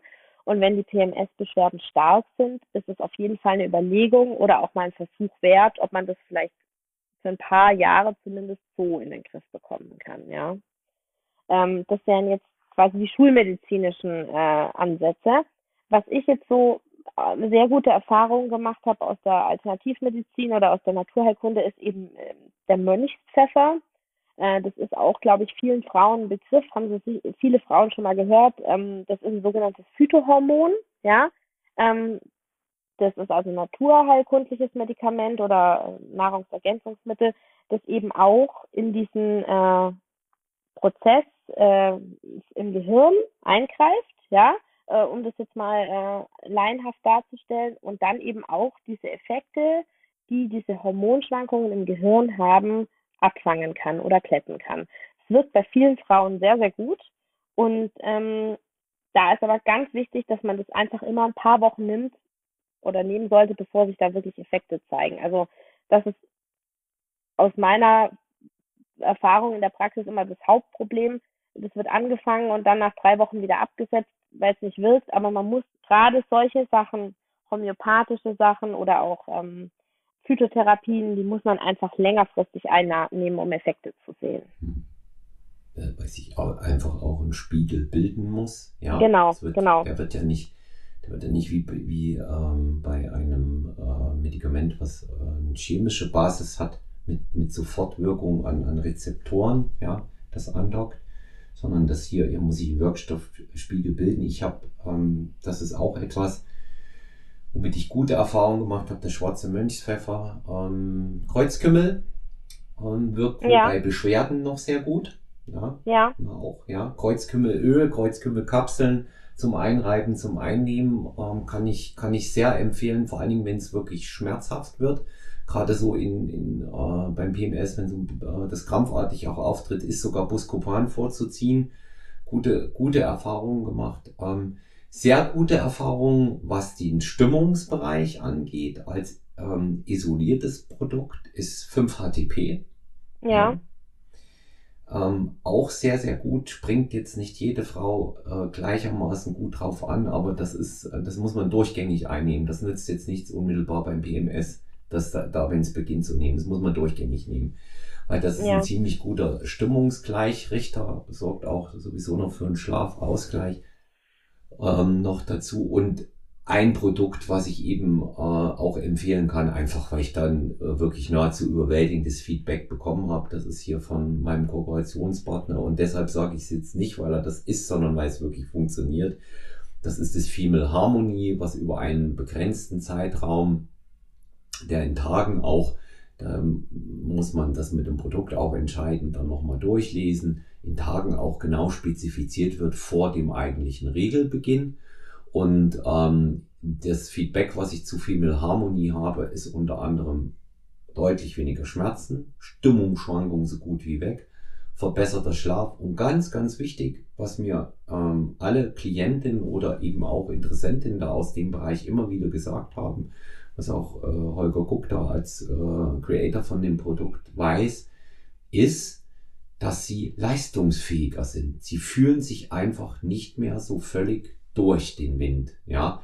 Und mit, unter einem echten PMS leiden viel mehr Frauen, als man eigentlich glaubt. Also auch liebe Männer, wenn ihr ein schönes Geschenk zu Ostern sucht, benutzt mal sowas. Und ähm, das, äh, das wird äh, eine, eine positive Auswirkung auch insgesamt haben, weil es gilt ja immer der alte Grundsatz, den sollte man nicht vergessen. Happy Wife, Happy Life. Genau. Muss man aber auch aufpassen, äh, wenn man der Frau natürlich äh, das so einfach hinstellt, nicht, dass es zur nächsten Krise kommt. Nein, das auf gar keinen Fall. Man, man, soll, man sollte das mal einfühlsam besprechen. Einfühlsam ja? besprechen, genau. Ja. Wir haben doch jetzt äh, gerade besprochen, dass es ja tatsächlich die Frau nichts dafür kann. Ja, eben, eben. Und so, so, so sollte, so sollte man es auch sehen. Aber ich habe gemerkt, wenn, wenn die Frauen das wissen und wissen eine Alternative, dann kümmern sie sich eigentlich auch wirklich selber dann drum. Und definitiv, ja, definitiv. Ja. Also ich habe auch die Erfahrung gemacht, dass die meisten Frauen wirklich, ähm, also vor allem auch die Jüngeren, sehr auf ihren Körper achten und auch was tun wollen gegen diese Beschwerden. Ähm, und ich denke auch immer, wir haben jetzt gerade im Podcast zwar andersrum angefangen, ich habe mit den stärkeren Medikamenten angefangen, aber natürlich ähm, ist es für die Patientin andersrum. Man fängt natürlich erstmal an und schaut Sport, ähm, vielleicht so ein Mönchspfeffer oder eben auch, wie du sagst, Nahrungsergänzungsmittel, was auch bei vielen Frauen ähm, äh, äh diese, diese Effekte ein bisschen ausgleicht, ist zum Beispiel Omega-3-Fettsäure. Ähm, da gibt es auch zwei, drei Studien dazu, äh, die da vor allem im Bereich der, ähm, äh, der psychischen Beschwerden ähm, halt äh, positive Wirkung gezeigt haben. Aber man muss es tatsächlich, denke ich, für sich ausprobieren. Nicht jede Frau ist gleich, äh, nicht jedes Gehirn ist gleich. Ähm, bei den einen wirkt das, bei den anderen das, weil das eben einfach so ein sehr komplexes Zusammenspiel ist, kann man das gar nicht so äh, genau sagen. Und was ich da als Feedback oder als Fazit aus meiner Praxis eben immer noch mal mitgeben möchte, ist, alles, was man anfängt, sollte man eben über ein paar Wochen probieren, bevor man dann sagt, okay, das hat mir jetzt vielleicht nicht geholfen, weil ähm, viele dieser, dieser Dinge eben halt seine Zeit brauchen, um wirklich wirken. Hm. Das, ich, man, einfach auch diese Dinge äh, konstant ausprobieren. Ja, genau. dranbleiben, wie mit genau. allen anderen Dingen auch. Ja. Genau, und den Mönchspfeffer zum Beispiel, den ja. muss man halt auch konstant einnehmen. Also das ist auch nochmal wichtig, dass man den nicht nur nimmt, wenn Beschwerden bestehen, sondern halt durchgängig natürlich. Mhm. Ne? Ja, das, das, kommt, das kommt ja oft vor, dass man sich dann äh, plötzlich wohler fühlt, ne? weil es ja. funktioniert. Und da denkt man, man braucht das nicht mehr. Aber es gibt einige Dinge, ähm, die, die sollte man äh, wirklich äh, immer auch im, ich sag's mal, im Supplement-Portfolio haben. Und wenn es vielleicht auch kein, auch das sei nochmal gesagt, auch wenn Produkte oder, oder Medikationen, das will ich mal allgemein formulieren, also Produkte aus dem Supplementbereich, Alternativmedizin äh, oder eben auch schulmedizinische äh, Produkte und, und ähm, äh, Rezepturen das nicht unbedingt sofort bringen und auch nicht den einschlagenden äh, Erfolg haben, die Wirkung Ja. Trotzdem kann es zu einer Verbesserung führen.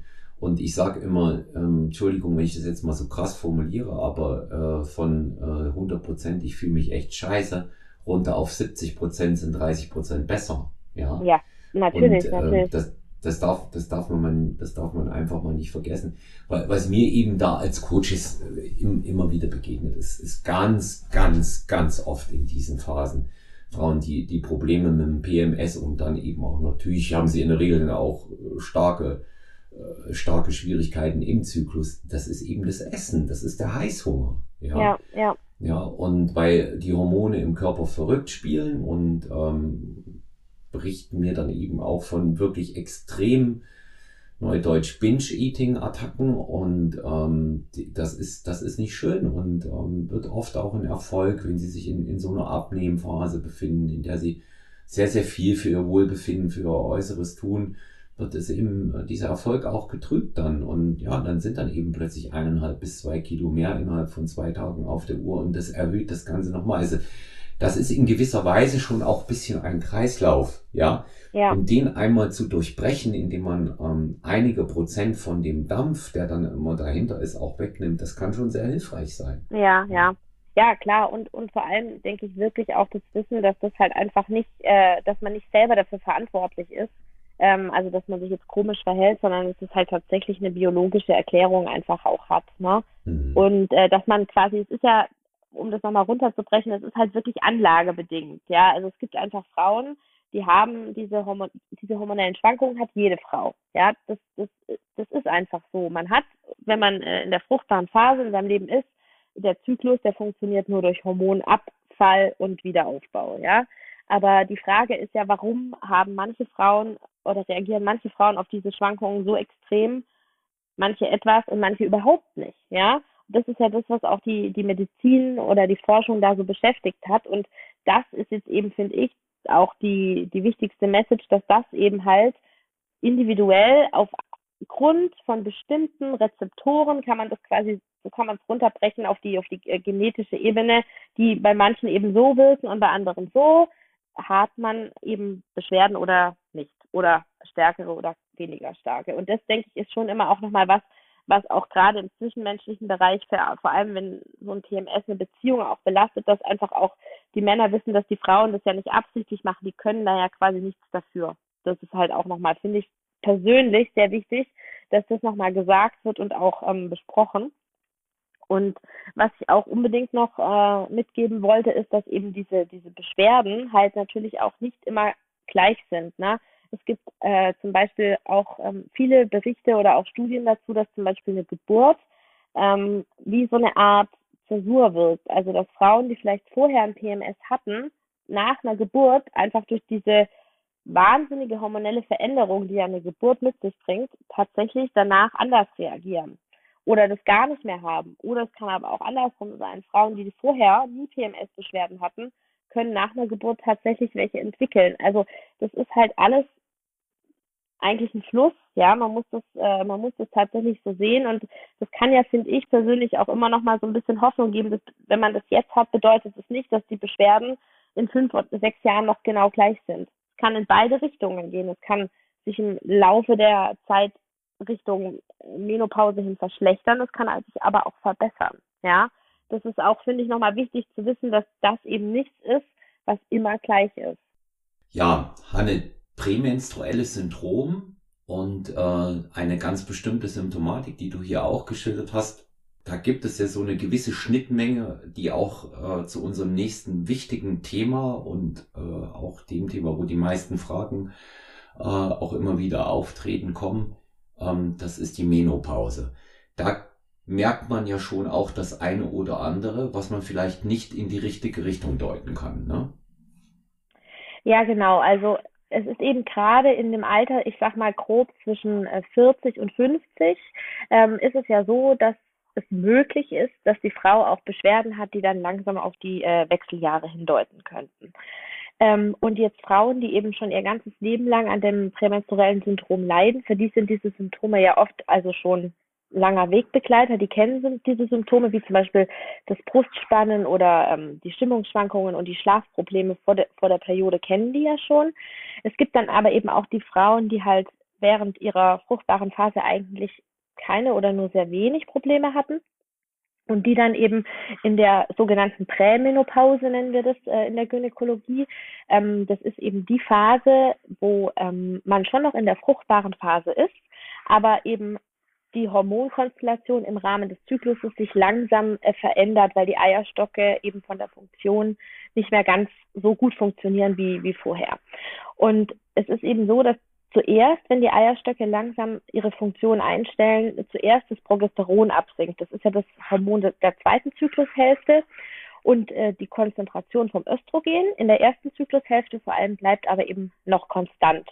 Und gerade diese Konstellation, die wir als Prämenopause bezeichnen, macht eben vermehrt auch Beschwerden wie Brustschmerzen oder Stimmungsschwankungen oder auch Wassereinlagerungen, was eben auch wie ein prämenstruelles Syndrom gedeutet werden kann. Also da haben wir einfach eine Schnittmenge und äh, das ist mir immer ganz wichtig, das zu erwähnen, vor allem wenn diese Symptome neu auftreten bei Frauen, die eben eher 40 bis, sag ich mal, 45 oder auch schon Richtung 50 gehen, dass es dann eben auch ein Symptom sein kann, dass die Wechseljahre sich ankündigen, sozusagen, ja.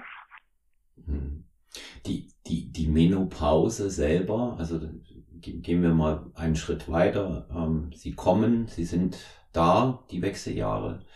Aber das ist natürlich auch ein ganz großes, das ist ein ganz komplexes äh, Thema, wo ich meine, jetzt auch ähm, aus meinen unterschiedlichen Erfahrungen mit Klientinnen über diese ganzen Jahre, oh, die, die Symptomatik gar nicht breiter gefächert sein kann, ne? wie man das spürt. Ja, ja, also klar, die Wechseljahre oder die Menopause, ähm, das sind ein ganz großes und wichtiges Thema in der äh, im Leben von einer Frau. Also es gibt ja diese drei großen hormonellen Umstellungen. Das ist zum einen die Menstruation, also Beginn der fruchtbaren Phase, dann bei einigen Frauen die Geburt oder die Schwangerschaft und dann eben die die Wechseljahre, das, was das Ende der fruchtbaren Phase einleitet. Und ganz grundsätzlich ist es eben so, dass ähm, diese Phase halt gerade in unserem heutigen Leben, wo wir äh, Frauen ja auch deutlich länger einfach im Vergleich zu früher, noch vor 200, 300 Jahren, leistungsfähig sind, viel im Beruf arbeiten, mitten im Leben stehen, dann kommt diese Phase für viele Frauen eben auch doch, merke ich in der Praxis immer wieder plötzlich und unerwartet oder aus ihrer Sicht auch viel zu früh und macht dann eben doch, äh, gerade weil das auch häufig dann eben in unserer Gesellschaft in Europa eher eine negative ähm, äh, Einstellung haben wir ja da eher dazu. Ähm, wir sind ja einfach doch eher auch eine Leistungsgesellschaft, dass es dann doch eben auch aufgrund dessen sehr viele Unsicherheiten und Symptome gibt, die vielleicht sonst gar nicht so da wären. Hm.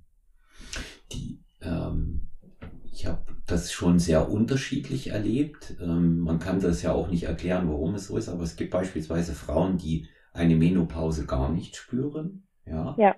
Und dann welche ganz extrem, ähm, speziell mal gar nicht so sehr mit einer wirklich äh, wahnsinnigen physischen Symptomatik, sondern eher auch ähm, mental, ja, dass es äh, sehr, sehr starke Stimmungsschwankungen gibt und wo, woran liegt das an, woran liegt das Gefälle? Gibt mhm. es da äh, eine Studienlage oder Erkenntnisse jetzt auch von dir aus deiner äh, Praxis als Gynäkologin? Ja, also es ist eigentlich äh, also gut untersucht, dass es circa so äh, jeweils ein Drittel der Patienten hat eben während des Wechsels fast gar keine Beschwerdesymptomatik. Ähm, ein weiteres Drittel hat leichte Beschwerden, mit denen eben aber ganz gut umgegangen werden kann. Und ein weiteres Drittel, also alles ist so circa, ähm, hat eben doch sehr starke äh, Wechseljahresbeschwerden, die dann auch teilweise den Alltag der Damen sehr stark einschränken können. Also das ist ungefähr so, so vom ja, von der Verteilung ungefähr so recht konstant, auch über die Studien, die es dazu gibt. Ähm, die Gründe, warum das so ist, ist auch wiederum, vermuten wir ähm, einfach multifaktoriell. Das bedeutet also, mehrere Faktoren spielen eine Rolle. Zum einen ist es natürlich die Einstellung der Frau selber, die immer eine riesige Rolle spielt es gibt eine sehr interessante Studie aus, ähm, aus Indien zum Beispiel, die ist zwar schon sehr alt, aber die sagt, äh, aus, ich glaube, Jahre 75, sagt aber eben was Wichtiges aus, und zwar in Indien ähm, wurden mehrere hundert Frauen gefragt, die in den Wechseljahren sind oder schon waren, ob sie denn diese typischen Beschwerdesymptome haben, wie wir sie kennen, die Schlafstörungen, die Hitzewallungen und so weiter. Und es gab also wirklich verschwindend geringe Menge gab überhaupt Beschwerden an.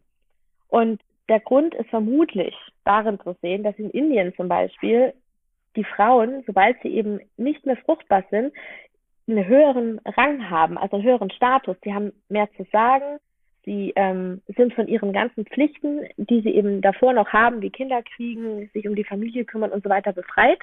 Und deswegen ist, hat es dort eine total positive Assoziation.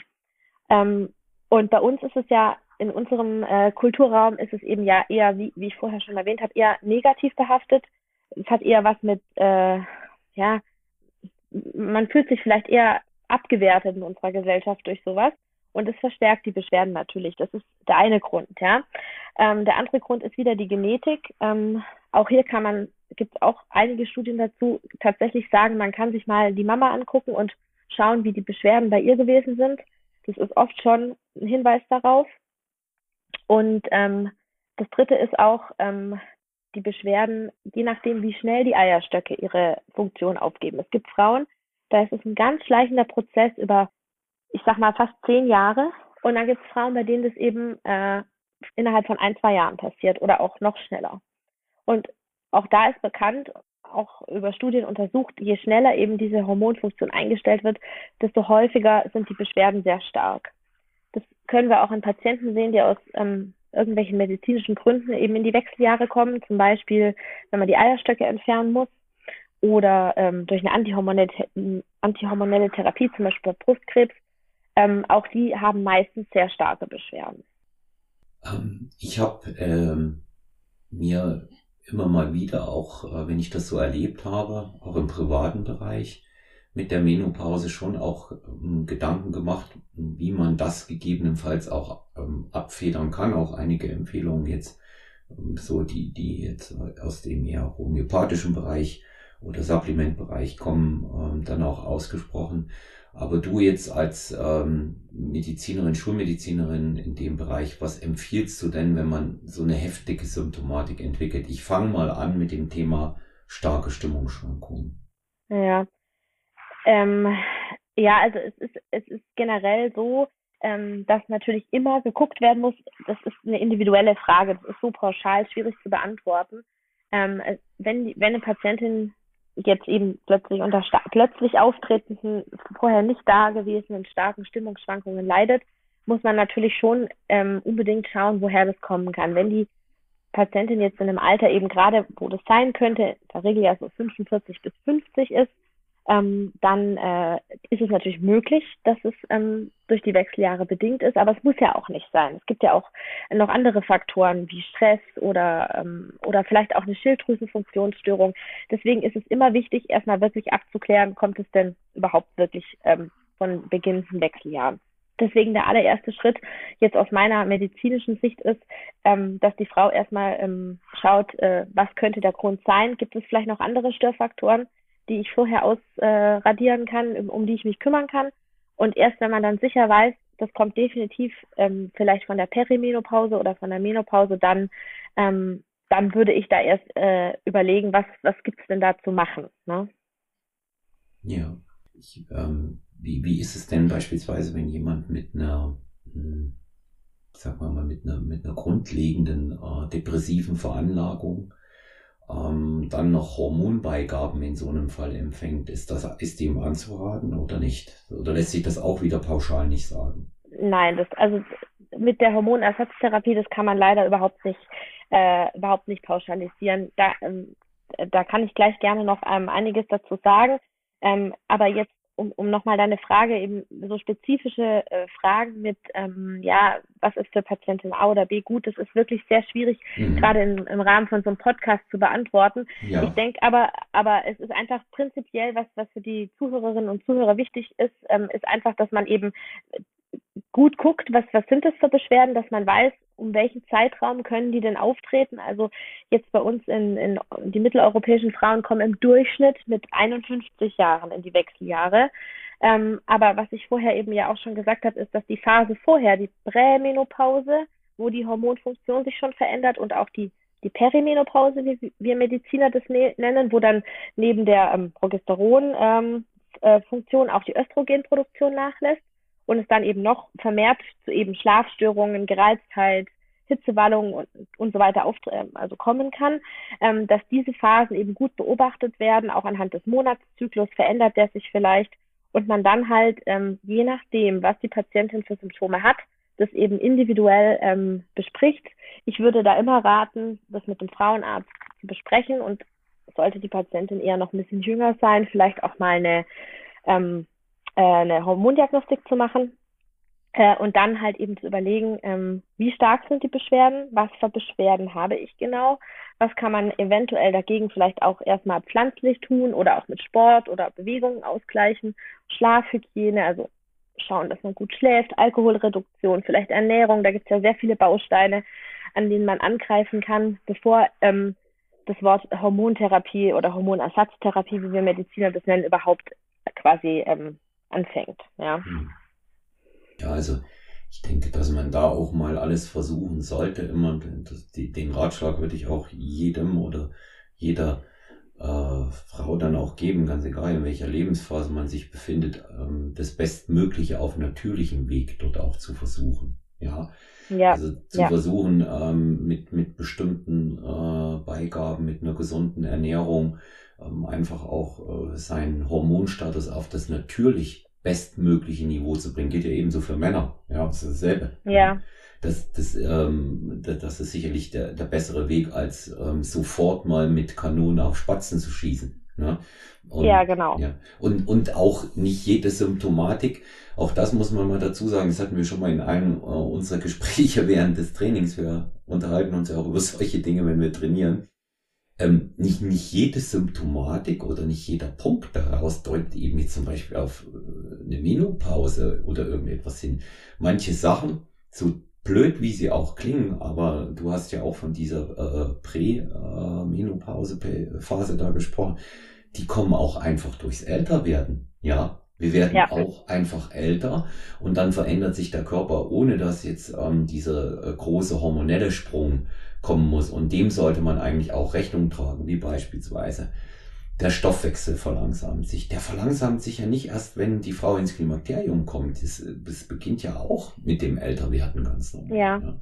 Genau, also das ist schon eher eine kontinuierliche, also bei den meisten Frauen tatsächlich, wie, wie du sagst, eher eine kontinuierliche, kontinuierliche ähm, Abnahme von bestimmten Körperfunktionen oder Veränderungen. Und ähm, natürlich spielt es aber klar bei der Frau insbesondere einfach, weil Männer haben ja sowas wie die Wechseljahre nicht. Also bei, bei Testosteronproduktion bei den Männern erlebt, es wird zwar auch kontinuierlich weniger im Alter, aber erlebt nie so einen Sprung äh, wie, wie bei den Frauen, so dass da einfach diese schlagartiges, das schlagartige Auftreten von Beschwerden so ja nicht bekannt ist. Ne? Mhm. Ähm, aber bei Frauen, wie du sagst, es ist eben, äh, es kann, vieles kann von dieser Umstellung äh, von Östrogen und Progesteronabfall kommen, aber eben einige Sachen, wie du sagst, sind auch einfach bedingt durch das normale Älterwerden und deswegen ist es eben sehr wichtig bei allen Symptomen, die eben auftreten in dieser Lebensphase, dass man das ähm, gut beobachtet und ähm, überlegt, was kann ich auch persönlich dagegen tun. Und das hatte ich vorher ja auch schon erwähnt, ganz viel, was auch gerade die Psyche angeht, die Stimmungsschwankungen, die depressiven Verstimmungen, die Gereiztheit und so weiter, das hat auch ganz oft ähm, eben auch was mit unserer Einstellung zum Älterwerden zu tun. Das muss man mhm. halt auch wirklich dazu sagen, ja. Ähm, lass uns in dem Zusammenhang äh, mal ganz kurz zusammenfassen, auch wenn das äh, natürlich nicht äh, komplett aussagefähig sein kann. Was für Symptome können auftreten? Und dann die ja. zweite Frage behandeln wir dann aber wirklich auch dann ein bisschen separiert. Was kann man denn so auf ich, ich nenne es mal auf natürlichen, normalen Weg im Alltag auch so dagegen tun. Aber lass uns zunächst mal anfangen mit, was für Symptome können auftreten. Ich sag mal welche, die ich kennengelernt habe. Also ja. eben die, die, die starken äh, Stimmungsschwankungen, das äh, Ausbleiben der Regelblutung, das, was ich so äh, als man weiß, dann ähm, starke Müdigkeit und Abgeschlagenheit, ähm, ähm, Schmerzen durchaus auch im Unterleib. Und das sind so die Dinge, die ich mal zusammenfassend sagen würde. Der, äh, alles andere, das bewegt sich eher so immer im, in dem Spektrum äh, Stimmungs, Stimmungsschwankungen, Stimmungsveränderungen. Aber so mhm. von der Physis das, was ich weiß. Was ja. du weißt, ja. ja. Ja, also es ist also auch wie beim wie beim prämenstruellen Syndrom vorher schon gesagt, es ist einfach eine ganz große Bandbreite an verschiedenen äh, Symptomen, die auftreten können. Und ähm, nochmal ganz kurz zur, zur Phaseneinteilung, weil ich denke, das ist auch wichtig. Ich hatte vorher ja schon erwähnt, dass eben die Prämenopause eben diese Phase ist, wo das Progesteron absinkt und das Östrogen eher konstant bleibt. Da sind eben noch diese Symptome, die eher noch Richtung PMS gehen, häufig. Ja, das ist eben noch ein bisschen früher in der Regel bei den Patientinnen, so zwischen 40 und 47 in in grob. Dann kommt die Perimenopause. Das ist eben, wie gesagt, diese Phase, die kurz vor dem der Menopause ist. Die Menopause selber bezeichnet ja die allerletzte Regelblutung im Leben einer Frau. Und die Phase kurz davor und nach dieser Menopause wird als Perimenopause bezeichnet. Und das ist in der Regel die Phase, wo die Patienten eben dann diese typischen Wechseljahresbeschwerden haben, weil eben beide Hormone anfangen ähm, abzunehmen. Und da kommt, wie du sagst, zum einen das Ausbleiben der Periode, das ist eben die Menopause, aber sehr häufig auch erstmal sehr unregelmäßige Zyklen, also dass die eben immer weniger werden und die Patienten dann mehrere Monate gar keine Blutung haben und dann eine sehr starke über mehrere Wochen. Oder auch Unterleibsbeschwerden sind häufig. Und eben aufgrund dieser, ich sag mal, Hormonschwankungen, die total unvorhersehbar sind, sind natürlich dann auch Stimmungsschwankungen oder auch ähm, depressive äh, Verstimmungen sind sehr häufig.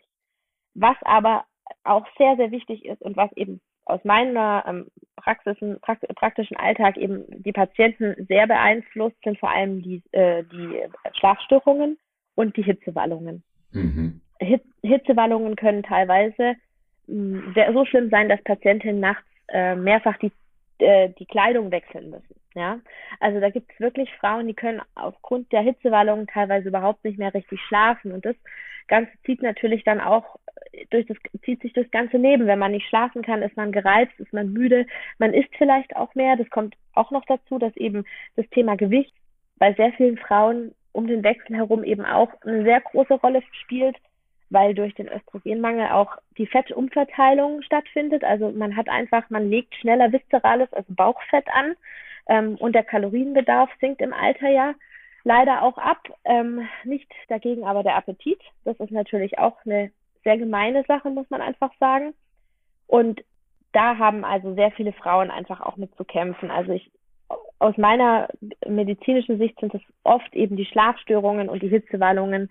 Ähm, aber was auch ganz wichtig ist und was viele Frauen gar nicht so ähm, äh, auf ihrem Radar haben, ist, dass in den Wechseljahren auch äh, die Schleimhäute ja trockener werden und dadurch auch sehr häufig Gelenkbeschwerden auftreten. Also das ist, ganz viele Frauen vermuten dann, sie haben vielleicht ein Rheuma oder so, aber dabei ist es tatsächlich auch ein Wechseljahressymptom, das sehr häufig auftreten kann. Ja. Das mit Hitzewallung hatte ich übrigens vergessen, das war mir schon durchaus äh, auch bekannt. Ja, ja, das war, das war ja eines, äh, wo man es ähm, eigentlich am schnellsten merkt. Ne? Wo man es eigentlich am schnellsten auch merkt, offensichtlich.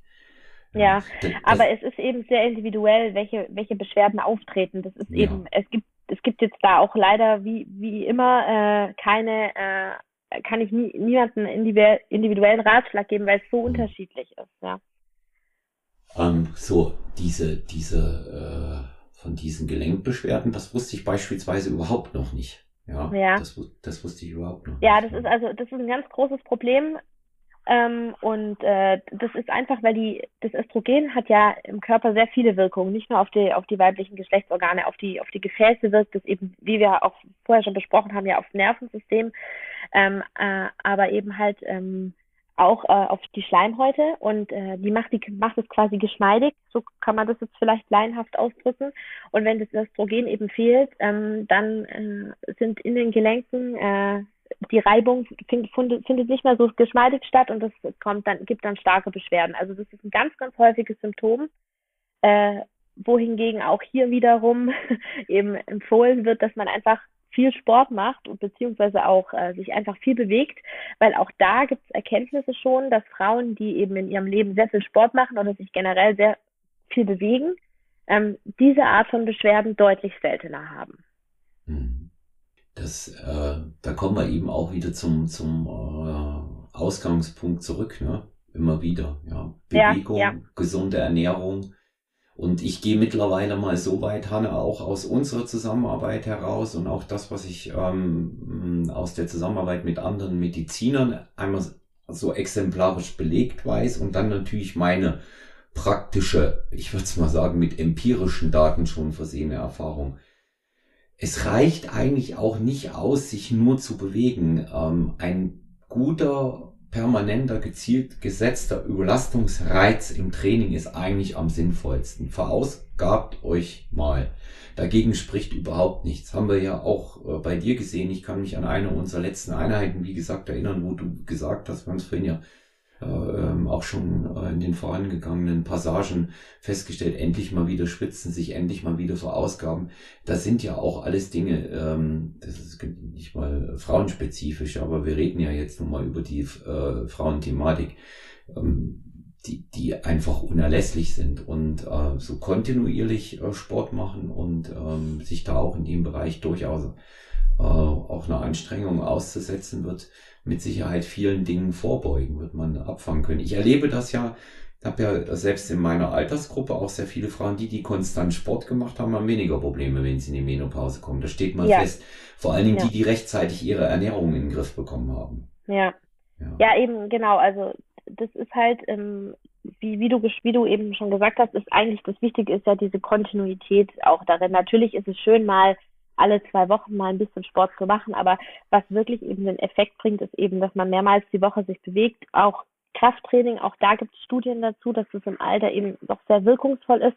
Weil ein wichtiger Punkt, den ich jetzt noch gar nicht angesprochen habe, ist ja auch äh, der Knochenstoffwechsel. Ähm, durch das Östrogen, äh, das ist ja sehr wichtig für den Knochen, äh, für den Knochenaufbau. Und wenn das dann abfällt, passiert zwar der natürliche Verlauf der Frau oder des Menschen ist, dass der Knochen im Verlauf des Lebens natürlich an Substanz abnimmt. Bei den Frauen gibt es da aber wirklich im Vergleich zu den Männern während der Wechseljahre nochmal so einen richtigen Knick. Also die mhm. verlieren da nochmal stark an Knochensubstanz durch den Östrogenmangel. Auch hier spielen wieder viele genetische Faktoren eine Rolle. Aber man kann eben, und auch das ist nachgewiesen, durch, durch vor allem Krafttraining und kontinuierliches Training kann man diesen Knochenabbau ähm, einfach deutlich verlangsamen und äh, da gezielt gegenhalten. Und das ist auch aus meiner Sicht eine der allerwichtigsten äh, Aussagen, weil auch da sehe ich in der Praxis immer wieder, haben sehr viele Frauen haben gerade ein Knochenproblem, also die größte Ausprägung ist ja dann die Osteoporose, der Knochenschwund, ähm, die dann im Alter oft auftritt bei Patientinnen. Ähm, da kann man einfach effektiv auch schon dagegenhalten, neben äh, gesunder Ernährung und Vitamin D-Gabe, die ist eben auch sehr wichtig für den Knochen äh, ist eben Sport oder Krafttraining vor allem die, die größte Stütze, was diese ähm, Symptomatik angeht. Hm. Ausdauersportarten, welche Auswirkungen haben die aus deiner Erkenntnis heraus? Also jetzt für die Knochengesundheit äh, ist es, spielt es jetzt nicht die, äh, die vordergründige Rolle, da ist eher das Krafttraining wichtig, aber Ausdauersportarten haben halt einfach die durch eine erhöhte Fitness, eine erhöhte Leistungsfähigkeit hat man ja ganz, ganz viele positive Effekte.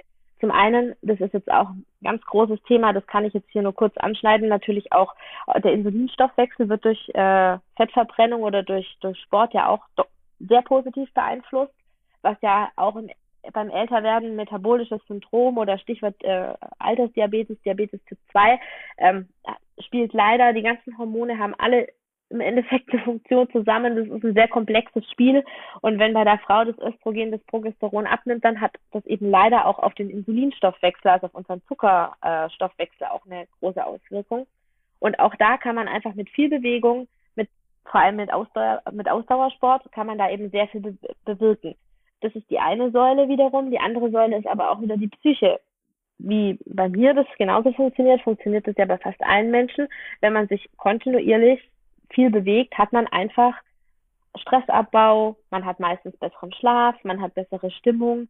Ähm, das, man schüttet ja Glückshormone beim Sport aus und das bringt in dieser Lebensphase eben auch extrem viel äh, Benefit aus meiner Sicht. Ja. Ja, da, da kommen wir ja schon zum, wieder zu diesen Dingen, die helfen. Ja, da vervollständigen wir jetzt mal unsere Liste. Regelmäßig anstrengende Bewegung. Gehst du mit mir d'accord, wenn ich das so sage? Ich sage jetzt nicht nur spazieren gehen, sondern man soll sich durchaus mal anstrengen auch, ne? Ja, genau. Also, also auf jeden Fall, genau. Also man muss, ja. äh, das ist natürlich auch individuell, was anstrengend bedeutet und genau. vom Fitnesslevel abhängig. Aber ähm, natürlich äh, immer nur ein bisschen spazieren gehen äh, und man muss halt einfach scha schon schauen, dass man auch irgendwann mal äh, in den Bereich der Fettverbrennung kommt, um diese ganzen Prozesse im Körper auch anzuregen. Mhm. Und das bestenfalls mehrmals die Woche natürlich. Zwei ja. bis dreimal wird ja empfohlen. Ja. Zwei bis dreimal in der Woche auch ein gutes Workout im Bereich Krafttraining als Ergänzung, äh, kardiovaskuläres Training, also durchaus auch ein Lauftraining oder Fahrradergometer oder oder auch Schwimmen, je nach Schwimmen, Tanzen, ja.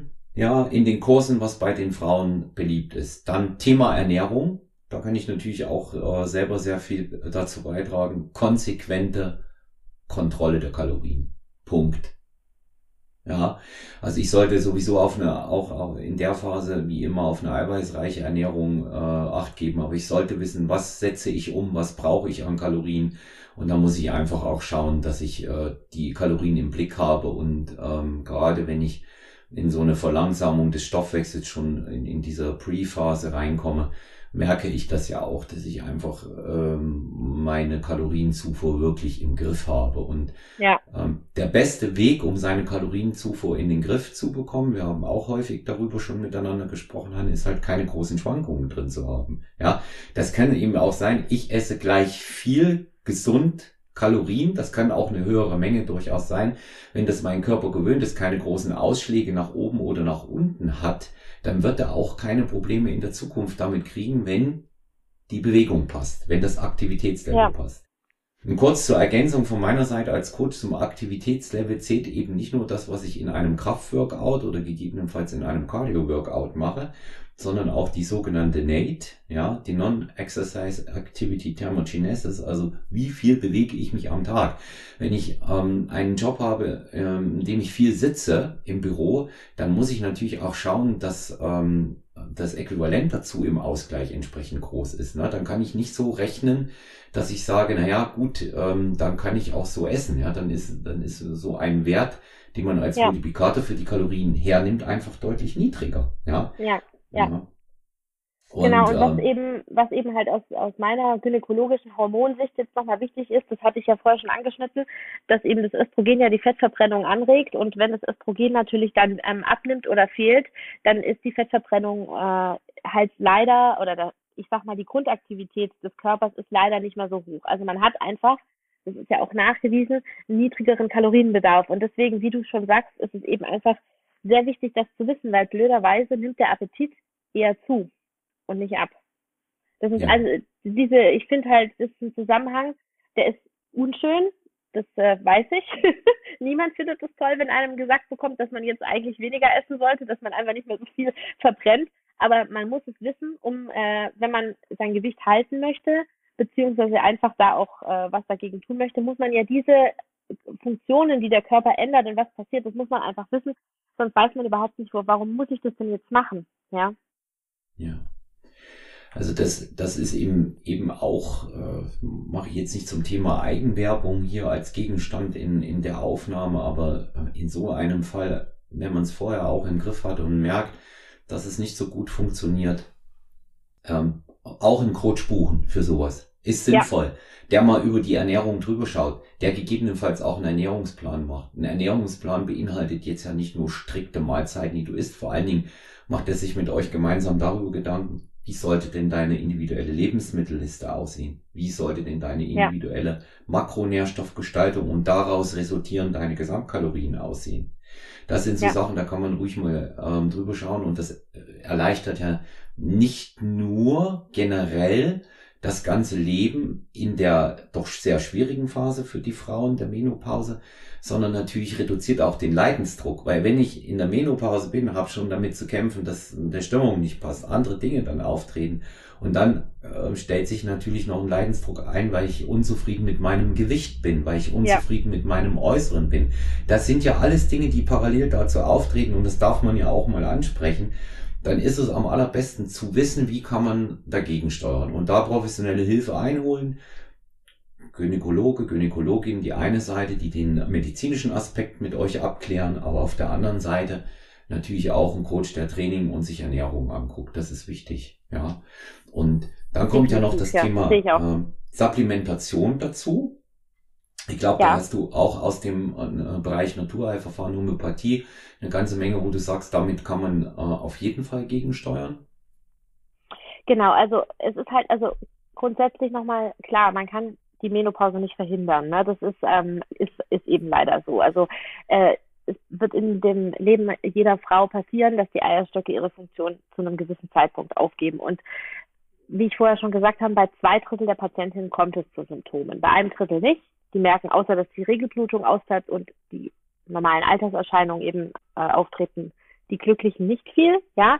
Und bei den anderen zwei Dritteln, da treten eben Beschwerden auf. Und gerade der die Patienten, bei denen eben nur die leichten Beschwerden auftreten, die jetzt also in ihrem Alltag nicht komplett eingeschränkt sind. Gerade bei denen ist eben äh, gibt schon einiges, was man einfach erstmal probieren und machen kann, bevor man überhaupt ähm, äh, das Wort Hormontherapie überhaupt äh, in den Mund nimmt oder nachdenkt. Das ist heutzutage schon eher der letzte Schritt oder eben bleibt für die Frauen äh, äh, vorenthalten, die wirklich sehr, sehr starke Beschwerden haben. Und das ist eben auch nochmal aus meiner Sicht wichtig zu sagen, dass weil eben in unserer Gesellschaft darüber nicht so viel gesprochen wird oder das oft immer noch ein sehr schambehaftetes Thema ist, dass man, wenn man merkt, ähm, man möchte sich da informieren, dass man sich wirklich nochmal professionell beraten lässt bei am besten bei der Gynäkologin oder bei einem Gynäkologen, der eben sich einfach mit äh, der Hormonsymptomatik auch gut auskennt, ähm, weil äh, es eben viel, viel gibt, was man auch selber tun kann, ähm, um diese Beschwerden zumindest abzumildern, beziehungsweise für sich erträglicher zu machen. Ja, so kann man es, denke ich, zusammenfassen. Hm. Es ist, es ist ja auch so, was man immer noch ein bisschen berücksichtigen muss, so in, äh, in der Phase vom, vom Klimakterium ähm, leiten ja auch ansonsten bestimmt gut funktionierende äh, Systeme unter dem Hormonabfall. Da zählt auch das Immunsystem ja. dazu, ja. Und ähm, da, da ist es immer gut, eine Menge zu tun. Also auch da ergänzen mit Vitamin C Time-Release-Produkten an ausreichend, wirklich ausreichend Vitamin D äh, denken. Das wirst du ja auch bestätigen, ist auch ein Stimmungsaufheller noch dazu, ja. Ja. Und wirklich auch, ähm, ich gebrauche jetzt mal den äh, Begriff ähm, des Arztes, zu dem ich immer gehe und meine Infusionen machen lasse. Der sagt, es schadet nicht mal eine richtig, der formuliert das wirklich so eine richtig fette Aufsättigung an Vitaminen und Mineralstoffen von Zeit zu Zeit zu setzen. Ja. Ja, genau. Das sind jetzt natürlich dann die äh, alternativmedizinischen Ansätze. Da gibt es sehr viele, die auch äh, bei vielen Patienten auch wirklich äh, gut helfen. Aber ähm, Vitamin D, wie du schon angesprochen hast, ist aus meiner äh, Sicht auch ein sehr, sehr wichtiger Bestandteil, ähm, den man nie außer Acht lachen, außer Acht, lachen sollte, auch bei eben den jüngeren Patienten schon, weil wir haben hier eben in äh, Südeuropa, äh, Nordeuropa und in äh, Mitteleuropa eben nicht so viel Sonne. Und ähm, es gibt einfach sehr viele Frauen, die einen Vitamin D-Mangel auch einen relevanten haben.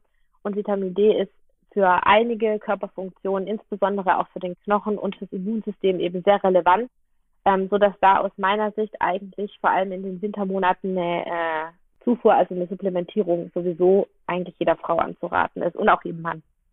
Regelmäßig ein, ein äh, ähm, Appell und Ermutigung an die Frauen mit Vitamin 3, D3 ergänzen und das auch mal checken lassen im Blutbild, ob ein Mangel vorhanden ist und ihr werdet sehen, wenn ihr regelmäßig D3 nehmt, ihr fühlt euch wie Superwoman. Das kann ich jetzt nur mal so aus Erfahrung von anderen auch weitergeben. Man fühlt sich dabei auch äh, einfach besser und abgesehen davon ist es gut für die Knochensubstanz. Und ähm, ich sage mal, ein weiterer, ein weiterer Aspekt ähm, in, der, in der Reihe ist natürlich auch, ähm, das ist so etwas, was ich über die Jahre auch ähm, erfahren habe, wenn es dann Klimakterium und danach, ja, so wie ich mal sagen, das ist ja. ja auch irgendwann mal zu Ende, die Menopause, was man wichtigerweise auch aufgrund des Hormonabfalls, des Hormonmangels und des Hormonausbleibens im Auge behalten sollte, ist die Gefäßgesundheit. Ja. Arteriosklerose. Also diese, diese Faktoren, wo man also immer mal ein bisschen schauen sollte, wie läuft das Ganze in Verbindung mit den Blutlipiden und wie ist da auch der Durchlauf in den Gefäßen. Und auch hier rate ich dazu, äh, ein Nahrungsergänzungsmittel schon sehr früh auf dem Schirm und regelmäßig zu haben. Und das sind hochwertige Omega-3-Fettsäuren und da vor allen Dingen die mit einem hohen DHEA-Anteil. Das jetzt auch nochmal aus meiner Erfahrung, weil das auch ein, wie man heute so schön sagt, ein echter Gamechanger sein kann. Nicht nur im Wohlbefinden, sondern auch im gesamten gesundheitlichen Bild. Ja, genau diese, diese Phase nach der Menopause, die hatten wir jetzt ja noch gar nicht äh, konkret besprochen. Das ist, ähm, wird bei uns in der Medizin eben dann die Postmenopause genannt.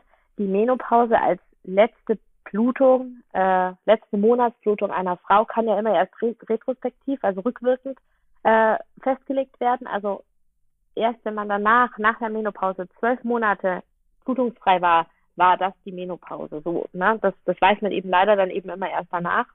Und die Phase danach ist dann die Postmenopause. Das ist eben die Phase nach der Menopause. Also die bleibt dann eben bestehen für das restliche Leben, wo dann die Funktion der Eierstöcke eingestellt wurde. Und hier ist es eben auch noch wichtig zu wissen, diese Frage höre ich ganz häufig bei Patienten, die ähm, Wechseljahresbeschwerden haben. Wie lange habe ich die denn jetzt noch? Wie lange muss ich mich darauf einstellen, dass ich diese Beschwerden jetzt noch habe?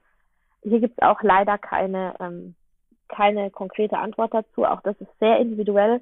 Im Schnitt, ja, das ist der absolute Schnitt, haben die Patienten circa siebeneinhalb Jahre Beschwerden insgesamt. Aber es gibt Frauen, da ist nach zwei bis drei Jahren alles vorbei und es gibt leider auch Frauen, die haben noch mit 90 Hitzewallungen. Also es ist sehr unterschiedlich. Mhm. Und ähm, auch diese Besch Hitzewallungen und so weiter, wo du ja gerade Gefäße angesprochen hast, das sind ja einfach nun mal Beschwerden, die durch die Gefäße entstehen, gerade die Hitzewallungen. Und es ist einfach so, dass es individuell sehr unterschiedlich ist, wie der Körper sich auf diese Hormonverlust äh, einstellt. Manche Körper machen das gut. Und auch da ist, denke ich, und das ist jetzt meine persönliche Meinung, wie man damit umgeht, die gesunde Ernährung, der Sport, das spielt sicherlich auch eine Rolle. Ähm, eine positive oder negative die Dauer dieser Beschwerden zu verändern. Ja, also wir sehen, es ist tatsächlich sehr, sehr vielschichtig. Ähm, ich habe äh, dann mal noch so eine, so eine strategische Frage, die auch mit dieser Vielschichtigkeit des Problems und den, und den ganzen Schnittmengen zusammenhängt. Das ist in, in der heutigen Zeit sicherlich eine der schwierigsten Fragen, aber ich stelle die trotzdem an dich als Fachfrau. Wie gut ist es denn, sich mehr oder weniger intensiv mit der Thematik über die Google Akademie und äh, Facebook Universität zu beschäftigen? Mhm. Ja, frag Dr. Google und du weißt danach nicht mehr. So ist es leider oft, ja. Und du hast Krebs. ne?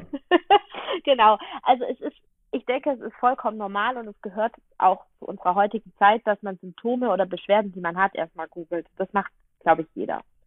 Ähm, und es ist auch aus meiner Sicht legitim, das zu machen. Es ist nur eben einfach sehr, sehr schwierig, verlässliche Quellen zu finden im Internet. Man sollte bei der Suche ähm, eben immer schauen, dass man vielleicht nicht unbedingt jetzt irgendwas in Foren liest und individuelle Einzelmeinungen äh, ähm, aufnimmt, sondern eher dann wirklich, es gibt einige Seiten im Internet, äh, die sich damit konkret beschäftigen äh, über, über zum Beispiel die Deutsche Gesellschaft für Gynäkologie und Geburtshilfe.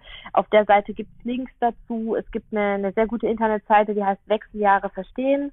Auch die ist ähm, aus meiner Sicht sehr gut aufgebaut, wo man einfach sich über das Problem vielschichtig und äh, äh, individuell vielleicht teilweise auch informieren kann, äh, wo einfach auch einige Probleme und äh, Sachen aufgelistet sind. Man muss halt immer filtern, was trifft auf mich zu.